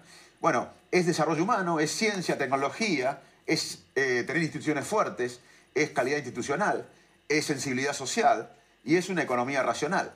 Bueno, tiene que haber acuerdo, pero con ideas. Acá a veces hay acuerdo entre la política, pero sin ideas. Yo lo que quiero es un nuevo acuerdo sobre el desarrollo argentino. Y ahí cada uno va a quedar expuesto, el que no apuesta o el que frena el desarrollo. Pero hoy, al no haber ideas de desarrollo o al no discutirse las ideas de desarrollo, cada uno tira para su lado. El, gobierno cree que se va a votar tema vacunación. El gobierno está convencido de que mucha gente va a ir a votar contenta porque va a estar vacunada. Una pregunta casi más al médico que al flamante político. ¿Cuál es tu mirada respecto de esto cuando hay una discusión sobre la vacuna de los chicos, que todavía los chicos con comorbilidades que no están, el tema de la segunda dosis y toda la cuestión del Sputnik Gay y la carta de Nicolini. ¿Vos cómo ves lo que ha sido el plan de vacunación del gobierno? Muy buen punto porque se relaciona con lo que me preguntaban del acuerdo. Yo creo que no hay una dimensión del impacto de la pandemia. Las pandemias, si uno ve la historia, las pandemias siempre cambiaron a las sociedades. Para bien o para mal. Después de la peste negra surge el renacimiento, en la peste bubónica hubo una matanza indiscriminada de catalanes, clérigos, mendigos, en comunidades erradicadas. Depende de nosotros si salimos mejor o peor. Yo lo que veo es una negación del tsunami que es una pandemia. Una pandemia es un impacto de décadas. Eh, eh, por ejemplo, el impacto económico, educativo, humano, va a ser de décadas. Recién vamos a entrar en la década de COVID. Esto no se soluciona con un avión que viene, con una foto de un avión. Ahora, cuando, eh, habla de negación, ¿habla de negación global o particularmente aquí? Hablo de que no se convoca a todos los sectores. Esto es una crisis terrible. Hablo del gobierno y de la oposición, hablo de todos. La pandemia nos interpela a todos. Deberían estar todos los sectores políticos discutiendo cómo abrazar el dolor, cómo eh, eh, contribuir con los equipos técnicos de todos los partidos para el impacto económico, eh, educativo, obviamente de la salud, no solo un sector. Una pandemia no la puede solucionar un sector. Otro error es, acá tenemos un ejemplo de lo que nos falta. Tenemos una pandemia, la mayor crisis de la historia argentina. Es una crisis global, pero a nosotros nos agarra frágiles, nos agarra pobres. Es como nos agarra con un paciente con todos los factores de riesgo y grande. Es como si te agarra el coronavirus con todos los factores de riesgo. Ahora, no le podemos echar la culpa a la, de la, a, la, pandemia de la pobreza, la desigualdad, eh, la mala calidad educativa de la Argentina. La pandemia lo agravó y lo visibilizó. Ahora, este es un ejemplo de lo que necesitamos. Eh, la respuesta de un gobierno a la pandemia es convocar a todos los sectores políticos y a todos los técnicos de, los diferentes, de las diferentes áreas para abordar una crisis multidimensional que recién empieza. El impacto psicológico de la pandemia dura mucho más que la pandemia. Pero la gente, te pregunto, la gente, ¿cómo va a reaccionar esto en la provincia de Buenos Aires, donde vos sos candidato? La gente está con dolor, se siente abandonada. Yo vengo de recorrer... Eh, mi familia vive en Quilmes, no es porque fui por la gama de... Tengo familiares en Quilmes, yo nací en el hospital Iriarte. Iriarte. Eh, y la gente del interior está sin, sin la gente ve que no hay falta de rumbo, que no hay rumbo. Y la gente está como abandonada, como eh, deprimida. Es una sociedad deprimida esta. Pero veníamos deprimidos antes porque no teníamos un propósito. Eh, tenemos que recuperar el orgullo de, pertenecer a una comunidad que sea un poco más que nuestra tribu. Eso es lo que vamos a proponer en la campaña. Y, justamente yo creo que, que el impacto psicológico de la pandemia ha sido descuidado. Eh, ya te digo, para mí la psicoeducación, que es darle a la gente la herramienta para manejar el estrés de los chicos, la angustia, la ansiedad, va a ser un eje de mi campaña, porque yo quiero ayudar. Como eh, eh, decía antes, Juan B. Justo era médico y él decía, bueno, hay un dolor social, me tengo que comprometer. Y una de las cosas que me decidió fue tratar de hablar a la gente del impacto emocional de todo esto, que nadie habla. Y para mí la respuesta de, de la salud mental es tan importante como la vacunación, porque la salud es una sola, no se puede separar lo físico de lo mental. ¿A qué quedaría? Porque usted decía, bueno, esto va a tener consecuencias a muy largo plazo, ¿no? Esto yo, yo lo imagino, es una figura mía, digo, es como cuando durante la guerra viene un bombardeo, la gente va a los escondites, sale y ve lo que quedó. Exacto. Lo que quedó de, según la percepción que usted tiene, eh, lo peor de lo que va a quedar va a ser eh, vinculado a la condición humana, va a ser vinculado a la economía o va a ser vinculado a la institucional de cada país. Primero le quiero decir que estamos en una maratón todavía, por eso es una etapa de colaborar. Aunque no quieran escuchar, hay que tratar de colaborar. Muchas veces me dicen, bueno, ¿cómo evaluás la pandemia? Digo, mire, esto es una maratón, o la respuesta a la pandemia. Es una maratón que no terminó. La evaluación de la pandemia se tiene que hacer cuando termine, todavía falta. Muertos por millón de habitantes, impacto eh, psicológico, impacto educativo, que para mí va a tener un impacto, la falta de clases presenciales durante tanto tiempo va a tener un impacto de décadas, según algunos estudios que se han hecho en Estados Unidos. Y em, me parece que este impacto que mencionaba recién usted eh, se va a ver más adelante, porque ahora estamos para mí con miedo todavía. Eh, y el miedo nos paraliza, el miedo nos pone a la defensiva, por eso yo elijo la esperanza, porque nosotros no podemos eh, reconstruir la Argentina, que ya tenía que ser reconstruida antes de la pandemia, y ahora con más razón hay que reconstruirla con miedo. Tenemos que reconstruirla con esperanza, pero todavía hay miedo, el miedo a contagiarse, el miedo a la nueva variante. yo creo que esto va a durar hasta el año que viene, eh, para lograr el 70% de la gente inmunizada por eh, inmunidad natural de rebaño o por la vacuna. Eh, y después viene el fin de guerra, o sea, cuando uno está con miedo, así que yo creo que todavía estamos en una etapa con miedo, pero ¿qué pasa cuando el año que viene baje el miedo y, nos encontremos uy, no enfrentamos la pandemia con racionalidad entre todos, en forma multidimensional. Yo creo que ahí va a haber aún más una resignación importante. Así que yo lo que quiero es colaborar y decir al gobierno, por favor, convoque a todos los argentinos, a todos los sectores, porque esta es una crisis que no la puede manejar una coalición ni un sector de un, país. Eh, Manes, puede tener, bueno, hoy la sociedad está consternada por lo que le pasó a Chano Carpentier, ¿no? Realmente, eh, bueno, un artista, una persona muy conocida que recibió un balazo de un policía, un policía que supuestamente dice que eh, el Chano lo eh, amenazó con un, con un cuchillo y esto desembocó, más allá del dolor, casi instantáneamente, en una discusión sobre si hay que usar las pistolas Taser o Taser, digamos, eh, y que eso, esto tiene como en la Argentina una discusión ideológica en términos de si hay que usar un mecanismo de control de una persona en situación de violencia o no hay que usarlo por una cuestión ideológica, no por otra cosa. Buena pregunta porque me recuerda que en la pandemia todo fue ideológico, otro error. Acá hubo una discusión ideológica falsa, un dilema falso entre salud versus economía, ¿se acuerdan? Sí, sí, al comienzo. Salud versus economía, un dilema falso, ideológico. Total. Otro dilema falso, cuarentena versus muerte, ¿se acuerdan? Sí. Otra, Realmente. otro dilema falso, escuelas abiertas o escuelas cerradas. En una pandemia se debe trabajar todos los días para mantener las escuelas abiertas. Lo último que se debe cerrar es una escuela. Ahora, si en esa zona de la escuela hay mayor transmisión viral, se debe cerrar. No es blanco-negro. Acá en la Argentina todo lo convertimos en una lucha entre tribus. Y eso es justamente lo que tenemos que, que, que evitar y salir por arriba. Por eso mi, mi propuesta va a ser, discutamos el desarrollo, bajemos el pensamiento tribal y, y- y empecemos a debatir, porque cuando uno debate y tiene empatía, va a encontrar coincidencias con el que tenía prejuicios. Y yo lo que quiero proponer es debatir. Yo quiero debatir con Santilli, por ejemplo, todas las semanas sobre el modelo de país que él quiere, de que, eh, que quiero yo, de educación, de salud, de lo que sea. ¿Cómo se lleva con Santilli? eh, bueno, lo, lo respeto, es un político profesional. Yo soy un outsider que entra a ese terreno. Eh, pero volviendo al tema eh, que usted planteaba. Eh, no, no, es la salud mental. año. Es la salud mental. Exacto. El tema, decía, el tema sí, hay una discusión que, que quiero eh, explicar. El estigma de la salud mental y convivir con alguien con un problema de salud mental. Y eh, ese es un debate también que tenemos que dar. El impacto de la salud mental en el paciente, el estigma de la sociedad hacia el paciente y también convivir con un paciente con, salud, con un, un problema de salud mental. Y, y Bueno, lamentablemente, la pan- y lamentablemente la pandemia eh, está causando un impacto en la salud mental de proporciones eh, dantescas. Yo creo que hay una nueva epidemia que se, digamos, hay cuatro olas en una pandemia. La primera ola, desde el punto de vista médico, la primera ola es eh, la infección, lo que pasó el año pasado y está pasando todavía.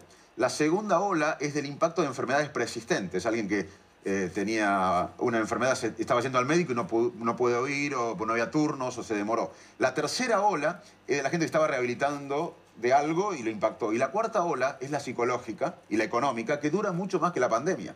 Entonces acá vamos a tener que debatir en serio la salud mental de los argentinos. Es un país que realmente ya estaba enfermo de estas luchas de facciones y, y ahora la pandemia nos estresó más y, y la política le mete más estrés a una sociedad que ya no da más. Ahora, usted complicado escucharlo porque es más de lo mismo siempre, ¿no? Eh, populismo puro, siempre referencia al pasado, ninguna referencia al futuro.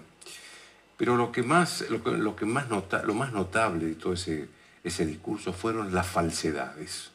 Una, por ejemplo, dijo que lo critican porque, por quedar mal con los laboratorios, los laboratorios que producen las vacunas contra el coronavirus.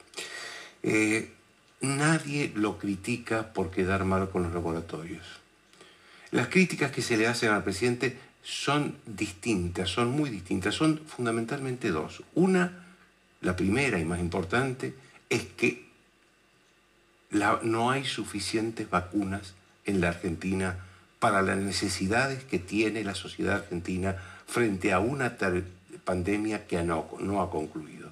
Este esta es la primera crítica. La segunda crítica es que al principio, al principio, benefició solo algunos laboratorios y descartó a otros, en lugar de hacer lo que hicieron los países serios del mundo, que es comprar todas las vacunas que había.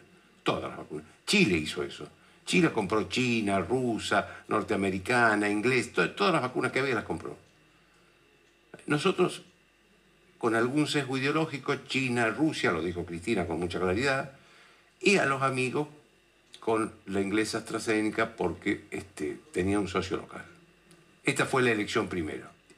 El resultado de eso es que hoy tenemos solo al 13% de la sociedad argentina vacunada con las dos dosis. Dos dosis que son fundamentales para enfrentar la variante Delta que todavía no ha llegado al país y que ojalá se demore en llegar y ojalá cuando llegue pase inadvertida. Pero ojo que la variante Delta está provocando retrocesos en muchos países europeos y Norteamérica y en Estados Unidos que creía, creían todos esos países que ya estaban con un paso en el escalón de la normalidad, ya estaban viviendo una especie de pospandemia. Esas sociedades tienen entre el 50 y el 70% de su sociedad vacunada con las dos dosis. Nosotros tenemos solo el 13%. El 13% de la sociedad argentina está vacunada con las dos dosis, que es la manera eficiente de enfrentar la variante Delta. Ya hemos visto los problemas que hubo con la segunda dosis de la Sputnik, que provocó esta carta que se conoció la semana pasada y que se difundió mucho de la asesora presidencial Cecilia Nicolini a, las autoridades rusas pidiéndole que por favor manden eh, la segunda dosis. Hoy nos enteramos que hay están unos estudios a ver si con esta moderna, la, vacuna moderna que donó el gobierno norteamericano, se puede hacer de segunda dosis de la Sputnik, yo creo que es muy difícil porque son dos fórmulas muy distintas. Este, no es lo mismo, la misma fórmula, digamos, de AstraZeneca, Sputnik y Janssen, de Johnson Johnson, que Moderna y Pfizer, que son otra fórmula. Pero bueno, están, en la desesperación están investigando eso. Están investigando si pueden mezclar dos vacunas totalmente distintas. Entonces, esto se le critica al presidente, no que él, que, él quede mal con los laboratorios. Nadie está hablando de eso. Eh, yo creo que hay que decirle al presidente que no cambie los términos de la discusión.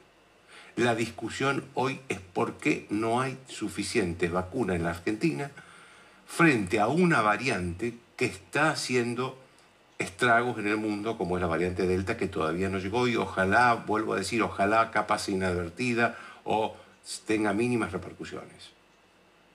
Pero en el mundo está haciendo estragos en países donde tienen más del 50% de la sociedad vacunada con dos dosis y acá tenemos solo el 13%. Eh, la otra cosa que dijo es que en el gobierno anterior, en el gobierno de Macri, se habían cerrado 35.000 pymes, se había perdido trabajo y mucha gente había tenido hambre. Yo no sé si esos datos son ciertos porque la verdad que no hay ningún informe serio que nos hable de esa, de esa cantidad. Pero eh, a mí me gustaría que el presidente hable del aquí y el ahora. Esto que nos decía recién Guillermo Oliveto, y que hay otros números. Digamos, en el año y medio del presidente, que lleva de gestión este presidente, se han cerrado 20.000 pymes, se han ido 20 empresas multinacionales importantísimas del país, más de 150.000 personas han perdido su trabajo. Y por testimonios muy importantes, como el de Toti Flores los otros días, sabemos que hay gente en el conurbano que está canjeando sus estufas por comida, estufa en invierno, en medio del invierno, están, entregan la estufa para que le den comida. Si eso no es hambre, yo no sé a qué se le puede llamar hambre. Entonces, el aquí y el ahora es lo que importa. ¿Y qué va a pasar con eso? ¿Qué proyecta el presidente? ¿Qué plan, qué programa tiene para sacar al país de esa situación y llevarlo a una situación mejor? Eso es lo que importa y no solo hablar del pasado. También habló de que la puerta de salida de la pandemia está cerca. Yo no sé qué bola de cristal tiene el presidente para saber eso, porque ningún dirigente del mundo, ningún dirigente del mundo, ni Biden, ni Pedro Sánchez en España, ni Macron en Francia, ni Johnson en Estados Unidos, en Gran Bretaña, ni eh, Bolsonaro en Brasil, ni Piñera en Chile, saben cuándo vamos a salir.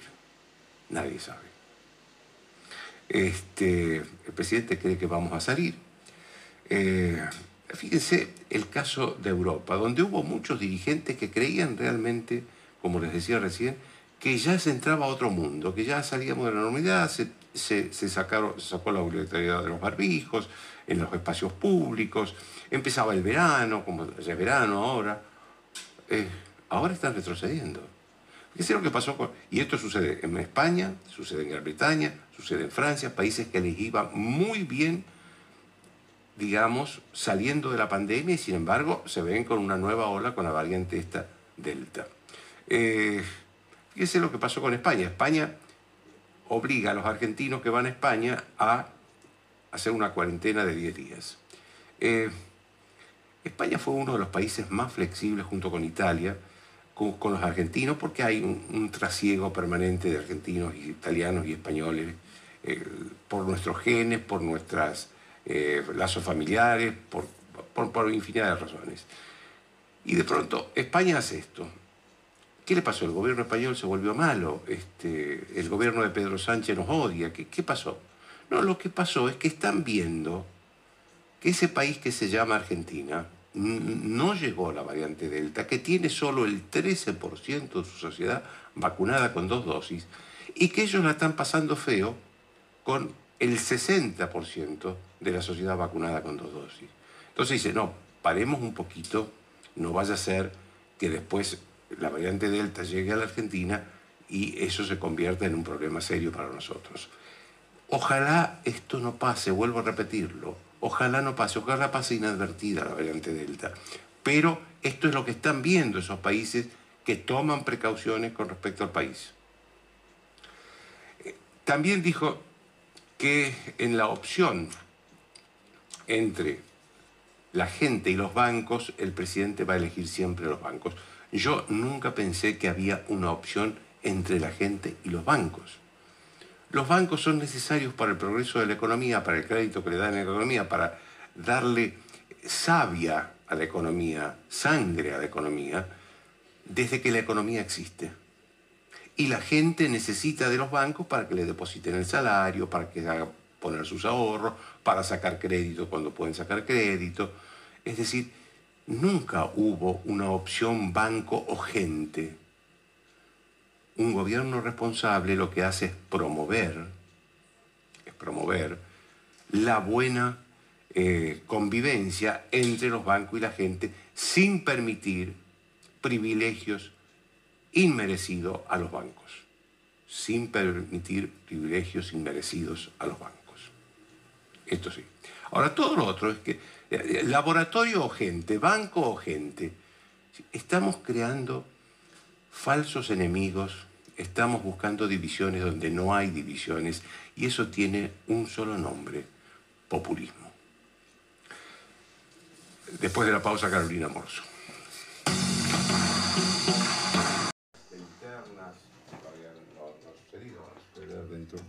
Dos meses. Eh, quiero que reflexionemos sobre la política, cómo quedó y cómo quedó también la sociedad, cómo está la sociedad argentina con dos personas que yo respeto mucho, uno Ignacio Zuleta, que es uno de los mejores analistas políticos argentinos, y el otro es Guillermo Oliveto, también un gran este, y reconocido eh, analista de consumo y de sociedad. Eh, la primera pregunta que te quiero hacer, Ignacio, es ¿cuál es para vos el hecho más destacado del fin de semana? Para mí el hecho más destacado tiene que ver eh, con el estereotipo que está instalado en la oferta explicativa, que es la idea de que el cristianismo gobierna todo el peronismo. Yo no solo soy un crítico de la diferenciación entre peronismo y kirchnerismo, yo creo que es lo mismo. Son, diríamos, el kirchnerismo es al peronismo como el menemismo fue al peronismo. Fue un, momento de... Donde todo era menemista o todo era kirchnerista. Exactamente. Y eh, se, ha, demostrado, si uno ve el mapa de las cierres, ah, eh, recordemos que este cierre es en los partidos. Todavía falta que los partidos revisen candidatos. Por ejemplo, ya se bajó en Hurlingham Zabaleta, hoy se bajó, ya no va de candidato. O sea, está habiendo movimientos toda esta semana, va a haber movimientos de subas y bajas hasta que los partidos lleven las candidaturas revisadas a la justicia. Si uno mira el mapa, uno se da cuenta que es obvio que Cristina de Kirchner y lo que ella representa controla fuertemente la provincia de Buenos Aires, porque es su distrito. Eso hay que escandalizarse porque Cristina ponga a los candidatos. Claro, no es Santa Cruz, es, la provincia de Buenos Aires. Es la provincia de Buenos Aires. Y ahí ha tenido una vara alta. Ahora, en el resto de las provincias, en la mayoría, todo es acuerdo, no se sabe con qué resultado, con el peronismo convencional, digamos, ortodoxo, el PJ, digamos, o directamente a paso, como está ocurriendo en Córdoba, está ocurriendo en Santa Fe, está ocurriendo en, distritos muy importantes. O sea que para mí eh, el, cierre frena ese estereotipo, que tiene mucho la campaña, porque es cierto que de los tres elementos que controlan el gobierno, que son Massa, Alberto Fernández y Cristina de Kirchner, el elemento más fuerte en materia de votos es el Senado. El Senado, y yo creo que la gran pelea es en el Senado. No tanto. Entonces, no, senadores muy importantes. No, además, la oposición lo que tiene que hacer para frenar y, crecer hacia el 2023 es impedir que el Senado tenga dos tercios. Que no llegue el peronismo a los dos tercios. Porque con los dos tercios puede habilitar las leyes estructurales, las, leyes más importantes que tiene frenado el gobierno. No te olvides que en 2012 los 28 senadores que firmaron aquella carta que manejó Sanz, básicamente, que en donde un grupo de senadores se comprometía a no darle dos tercios al peronismo para que reformara la Corte y quizá hablar de una reelección, fue muy importante en el proceso. Fue la antesala de la victoria de la oposición en 2013, del fenómeno Massa, digamos, que en 2015 desalojó el peronismo del poder. O sea, hoy día estamos mirando diputados como una Cámara en donde el filo de los 10 votos da el quórum propio o no. Los otros elementos han perdido. Massa, por ejemplo, no pudo hacer renovar a, José Luis Ramón. El bloque de Ramón, que es el bloque de Massa. De Mendoza. De Mendoza. Que, fue crucial para muchas cosas que consiguió el gobierno en la Cámara de Diputados. No solo eso, sino para la presión que hacía Massa sobre Cristina Kirchner y Alberto. O sea, si él no, daba la orden de que esa gente bajara, esa gente no bajaba. O sea, era una herramienta de poder. O sea, de los tres elementos de la, lo que llamamos la trifecta presidencial, es cierto que Cristina de Kirchner, al dominar Buenos Aires y al tener el control del Senado, es el elemento más fuerte y poderoso. Quizás el que tiene menos posibilidades de futuro. El que tiene más futuro es Massa.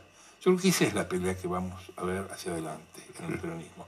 Massa, que es un gran vivaracho de la política, un ocurrente, aunque, aunque es una ironía, pero a mí siempre me ha funcionado, es de la clase de políticos que se autodetonan llegan a, alturas como una caída de y ¡pum! se quedan sin nada.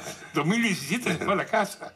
Después de haber sido casi presidente en el 2013, con 15. Em, eh, yo creo que la pelea que vamos a ver es esa. En la provincia de Buenos Aires. Y el periodismo del interior va a seguir mirando de lejos. Y ahí está el voto importante de la Argentina. Es Santa Fe, es Buenos Aires, Córdoba. Entre Ríos, eh, perdón, Córdoba, es Entre Ríos, eh, provincias con periodismo importante como Mendoza. Este, esa gente está fuera de ese juego. Es un poco para ver. Eh, Guillermo, lo que te quería preguntar, hoy leí una nota tuya donde decís que más del 70% de la sociedad argentina se siente clase media, aunque, según las mediciones económicas, no todos lo somos clase media. ¿Hay una clase media cultural que ha dejado de serlo económicamente? Yo creo, Joaquín, que hay una, un ADN de clase media que es la reserva moral y ética de la Argentina, ¿no? Y la esperanza de desde dónde se puede provocar una recuperación, porque cree en algo muy simple, que es la plata se gana trabajando. Y en eso coinciden tres de cada cuatro argentinos que, adhieren a esa aspiración. El problema es que técnicamente hoy... Y que además se sienten de clase media. Que se sienten de clase media. Técnicamente hoy el 45% de la población es de clase media, o sea, bastante menos que el 75%. Y cuando vos mirás hacia el interior, entre esa, esa gran clase media, ese gran grupo, hay dos partes. Uno que es el 17% de las familias de la Argentina, que es la clase media alta, que sigue de algún modo representando aquel arquetipo de los que pueden ir de vacaciones, que pueden tener su vivienda, que pueden moverse en el ámbito de lo privado, cambiar el auto, etc. Y otro 28%, esos dos sumados da 45%, que es la clase media baja o media frágil, que viene en, un punto de degradación económica a partir de las distintas ciclocrisis que ha tenido la Argentina, particularmente la de 2001-2002, pero después otras que ha habido a lo largo del tiempo, devaluaciones, pérdida de empleo y demás, y que fue muy golpeada el año pasado, porque fue la que no pudo trabajar. la que depende de, lo que haga y de lo que pueda conseguir en la calle este, para poder tener su sustento. Y en muchos casos ahí hay autónomos, independientes, comerciantes, monotributistas, en algunos casos informalidad. El Estado no llega ahí, pues el Estado atiende muy bien a, las clases más bajas, ¿no? Ahí ha demostrado tener mucha eficiencia para poner comida y alimentos y contener cualquier tipo de conflicto social. Y subsidios, inclusive. Claro, y subsidios. Ahora, en ese grupo, eh, lo que ha habido el año pasado es un deterioro muy grande, sobre todo por la pérdida del empleo y porque aparte se consumieron los ahorros que podían tener. Entonces, navegaron más o menos la primera ola, pero la segunda ola ya los agarró prácticamente sin ningún tipo de resto. No hay red, no hay contención. Entonces, ese es el segmento que hoy está yo diría claramente más complicado. Para poner los números, hoy son familias que tienen 80 mil, 90 mil pesos de ingreso familiar por mes, inclusive alguna un poco menos. El otro grupo, estamos hablando de cerca de 200 mil pesos de ingreso familiar por mes. Tampoco, si lo pasas a dólares, Joaquín, da pena, ¿no? La Argentina. Mil, mil, doscientos. Mil, mil pico de dólares, este, 500 dólares. O la Argentina, desde el punto de vista comparativo internacional, ha perdido una enorme relevancia. Y este es un problema también, porque hoy hay eh, decepción en el empresariado. Hay, un, nivel de empobrecimiento en la sociedad argentina del cual la dirigencia política no se da cuenta? Yo creo que lo que, lo que la dirigencia política tal vez le está costando más dimensionar es eh, lo que ha ocurrido acá, ¿no? Acá estamos enfrentando, a mi modo de ver, uno de los momentos más tristes de la Argentina, y una crisis como no se ha visto nunca. Por eso yo digo que esto no se parece a nada. Ni aún la del 2001-2002. No, no, porque la del 2001-2002 tenía un componente profundamente económico, social, por el tema del empleo y el tema de la conflictividad que hubo, y político, ¿no? Pero no tenía un problema sanitario. Eh, y mucho menos tenía un problema emocional vinculado con un problema sanitario. Tenía un problema emocional de pérdida de empleo, de pérdida de ingresos, de patrimonio. Pero no el, el temor a perder la vida. Es de otro orden eso. Entonces, todo eso conjugado eh, está provocando intramuros una especie de implosión. No ha habido ninguna explosión, pero está habiendo una implosión en la Argentina, en los hogares. Conflictos, divorcios, peleas, eh, chicos que pierden conocimiento, que retrasan su proceso madurativo. una cantidad de cosas que es como una especie de caja de Pandora, ¿no? Es muy difícil saber qué va a salir de, toda esa conjugación de variables. Ignacio, eh, Cristina Kirchner debió ceder algo, se dio algo. Mauricio Macri también se dio algo. ¿Estas son este, actitudes circunstanciales o podríamos estar ante el principio de una decadencia de esos liderazgos? Eh, no preciso bien qué llamar ceder. Y bueno, Cristina Kirchner tuvo que compartir la lista con Alberto Fernández y con Sergio Massa. En ese sentido, yo más que ceder diría que no les da para más no les da para más. O sea, yo creo que, lo que la, fuerza que tiene dentro del espacio que ellos integran no es mayoritaria. Cristina controla la provincia de Buenos Aires. El resto, ella no controla a Perotti, no controla a Uñac, no controla ni a Capitanich, que es uno de los más cercanos al Instituto Patria, pero es un hombre muy crítico de toda la conducción del peronismo metropolitano. Yo creo que hay una, hay una pelea muy fuerte entre Kisilov y, los jóvenes que rodean a Máximo Kirchner sobre el futuro de la gobernación de Buenos Aires, que lo ven muy azaroso, un poco por lo que está contando acá el amigo, que eh, la provincia de Buenos Aires electoralmente para el peronismo va a ser una gran dificultad, en esta elección y en la que viene. O sea, no se puede mostrar demasiado. Y eso tiene un nombre muy sencillo en el peronismo, es la división. Cuando el peronismo advierte que la conducción nacional los conduce al fracaso, se divide.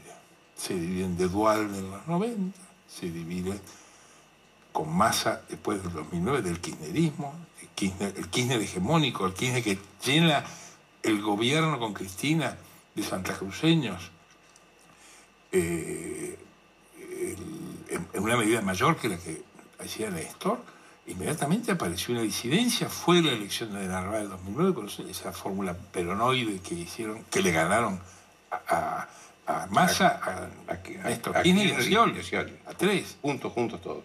O sea que la división es una consecuencia de la debilidad electoral en el futuro turno, en el turno electoral futuro. Yo creo que no les da para más. Y Mauricio Macri no ha podido, este, eh, a ver, la fuerza de Mauricio Macri es una fuerza residual dentro de Juntos por el Cambio.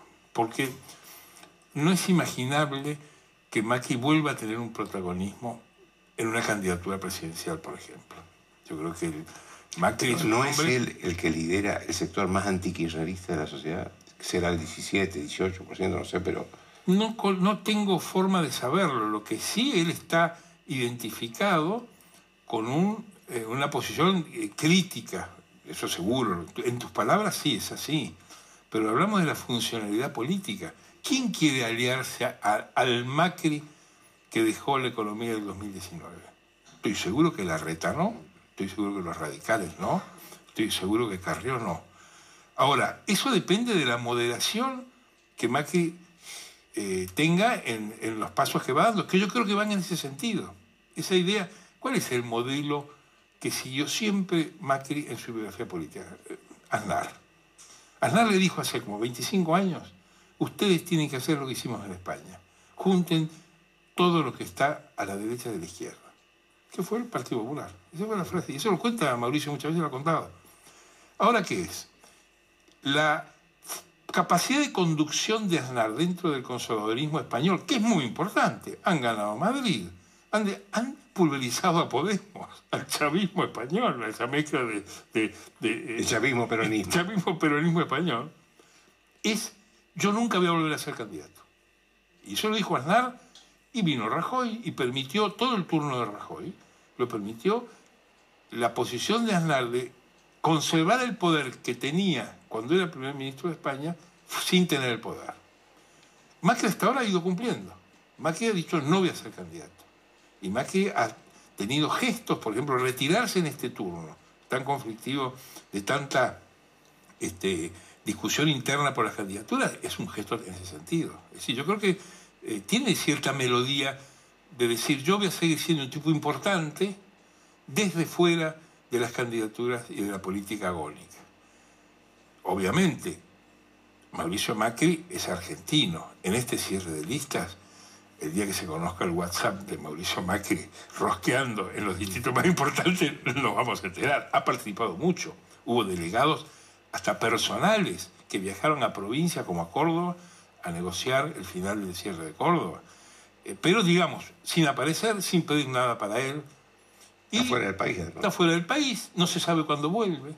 Está en un país como Suiza que no se sabe hasta dónde llega, si es alemán, si es, Alemania, si es España, si es Italia.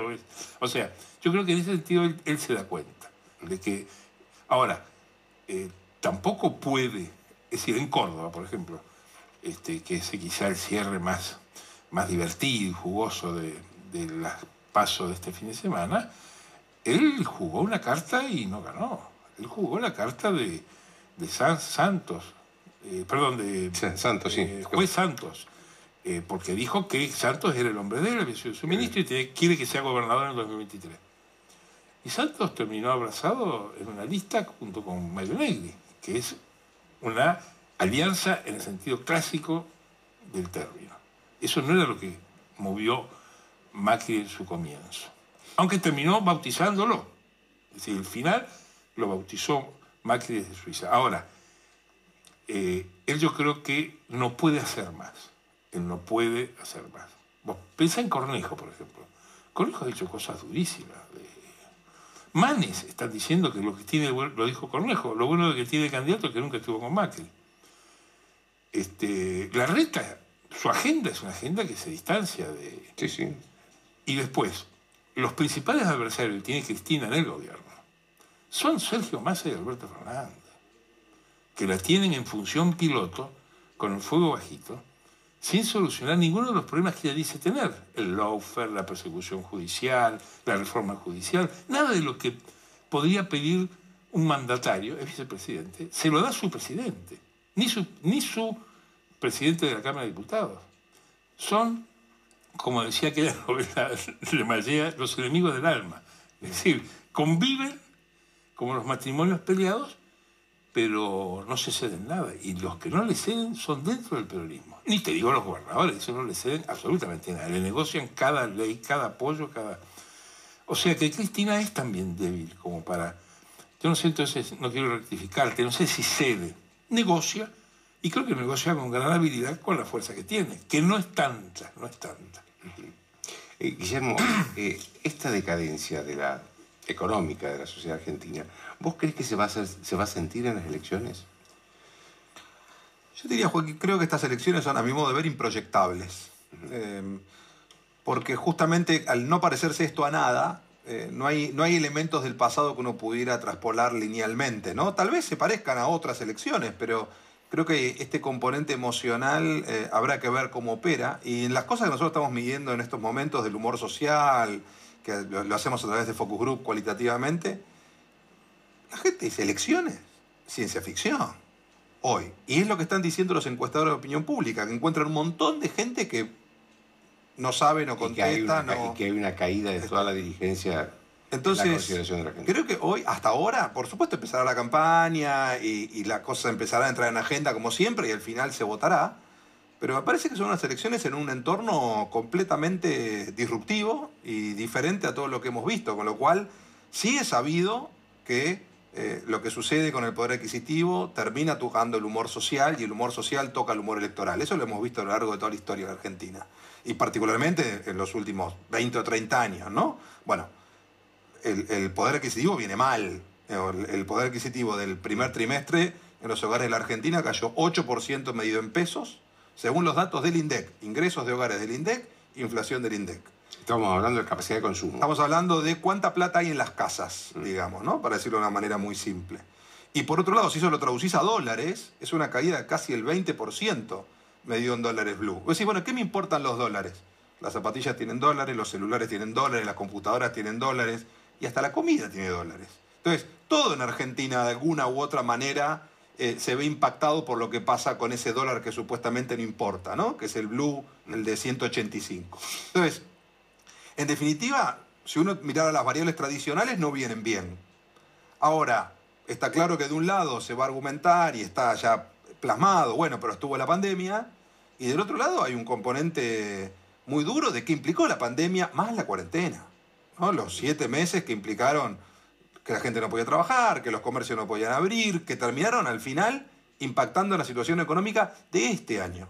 Yo digo que las facturas del 2020, que quedaron opacadas por el shock, por la pandemia, por lo que implicó el, cierre, porque había gastos que no se hacían. El 40% de los gastos de un hogar no los podías hacer. Transporte nadie viajaba porque no te podías mover, estaba prohibido. Eh, indumentaria no te daban ganas de comprar. Los shopping estuvieron cerrados siete meses. Y eh, hotelería, gastronomía, viajes, olvídate, todo eso fuera de juego. Bueno, eso suma el 40% de los gastos de un hogar. Muy bien. Durante un tiempo, la gente decía, tengo plata. Entre el IFE, el ATP y gastos que no hacías, hubo una especie de ilusión de poder adquisitivo adentro de la cuarentena dura. Ahora, cuando saliste, la gente dice, ¿qué pasó? Un celular vale entre 150 y 200 mil pesos. O sea, 250 mil, depende del modelo. Un par de zapatillas vale 20 mil. Un kilo de asado vale 800 pesos, 700. ¿Qué pasó? O sea, apareció la inflación, todo lo que se había emitido empezó a circular, y los argentinos tienen mucha cultura inflacionaria, ¿no? Vino un cliente no, vinieron dos clientes no, vinieron cuatro no, cuando vinieron diez clientes dijo subir los precios. Eso es, histórico en Argentina. Todos tratan de recuperar lo que habían perdido, nadie quiere ser el último en la fila. Entonces, cuando vos armas el cuadro de este año, tiene, es indisoluble con el año pasado. O sea, son, eh, nosotros en, nuestro laboratorio de tendencias que se llama el Matrens lo definimos como un unitiempo, ¿no? No se puede mirar el 2021 sin entender el 2020. Eh, Ignacio, decime, ¿qué te parece a vos la candidatura de Manes? ¿Qué significado podría tener para todo de la oposición un eventual triunfo de Manes en la provincia de Buenos Aires? Bueno, tú me hacías dos preguntas. ¿Cómo pondero yo el, hecho Manes y qué puede consecuencias para tener? Yo creo que la, lo más importante, más que Manes, es cómo el radicalismo, que parecía eh, fundido en el 2001, y desaparecía de todos los eh, análisis hacia futuro, reaparece con una fuerza este, que por lo menos en la atención del público del área metropolitana donde se produjo la implosión del radicalismo es notable. Creo que va más allá que Manes. El, fenómeno no es Manes. Manes, yo creo que Manes es una figura eh, del popular, de gran prestigio en, los sectores moderados, eh, que invoca su estirpe radical y le pone la frutilla a un radicalismo movilizado como es el de la provincia de Buenos Aires. Si uno, si uno ve lo que suman las tribus, la de Maxi Abad, que es el, presidente. presidente del partido, que es el hombre que lo trae a Manes, lo que suma, lo que significa pose en la, en la primera sección, el corredor norte, pues no solo ese voto eh, radical, radicaloide que pose se proyecta hacia, hacia el norte, lo que es el radicalismo de algunas ciudades importantes. Eh, yo creo que es un fenómeno que hay que advertirlo eh, como una rareza. El fenómeno de Lustó también. Lustó como un hombre respetable dentro del radicalismo de la capital federal, que ha pasado algunos siglos hasta 100 diputados. Para mí ese es el fenómeno interesante. Y yo creo, para no quiero responder la pregunta que le hiciste a él, pero que yo quisiera agregar una observación que hay que tener en cuenta que es la invariabilidad de las grandes tendencias del voto en la Argentina. Es cierto que esta es una situación excepcional, pero es excepcional la elección de Angelós contra Menem en el 89 y Angelós sacó el 39% de los votos. Y en el año 2003, en donde el radicalismo había estallado en mil pedazos, si vos sumás López Murphy, Carrió y Moró, llegaron a 33% de los votos. Y si vos querés imaginar una economía más deshilachada y desastrosa que la de Macri del final, porque lo de Macri producía un pánico que este hombre que venía a arreglar la economía la arruinó a, tan, a tanto extremo, a tal extremo que tenía con cepo, con recesión, con controles casi kirchneristas, y sacó el 41% de los votos. Es decir que el voto no va por ahí. El voto quizá hunde sus No por la economía, decís vos. No por la economía, no por la agenda. No por la agenda. La agenda de la gente es, otra cosa. qué sé yo, ojalá, supiera. Sería, sería candidato a presidente. Mm. O por lo menos asesor de un candidato a presidente. Eh, las razones del voto, hay muchas hipótesis. Yo no soy politólogo, soy periodista, soy un observador. Eh, tiene que ver con, deseos ocultos y que no se modifican, porque no modificamos. Pensamos, eh, uno de los errores de la, autocrítica de Macri es, me votaron contra la economía, quiero que vuelvan a creer en mí. Le votaron a pesar de la economía, porque el sector de la sociedad que más se perjudicó con esa economía fue el, que lo vota Macri, el, el público del banderazo del área metropolitana. O sea, hay que mirar muchas veces ese tipo de hechos no van al voto, no va, no va, la urna va por otro lado. Y ahí está, bueno, lo, entretenido y lo canalla de nuestro oficio, que nos dedicamos a mirar por el agujero de la estas rarezas del alma humana. ¿no? Así es. Guillermo, algo breve que quieras decir, porque se nos está terminando el tiempo. No subestimemos el componente emocional de lo que está pasando. Eh, emocional te referís a los sanitarios también a las consecuencias de eso, ¿no? a, lo, que está pasando, como decía Ignacio, en el alma de los argentinos. Yo creo que ahí hay algo completamente distinto a todo lo que ha pasado hasta ahora, que es una mezcla de todo el resto de las variables. ¿no? Le agradezco a los dos. ¿eh? No, gracias Joaquín. Después de la pausa quiero hablar.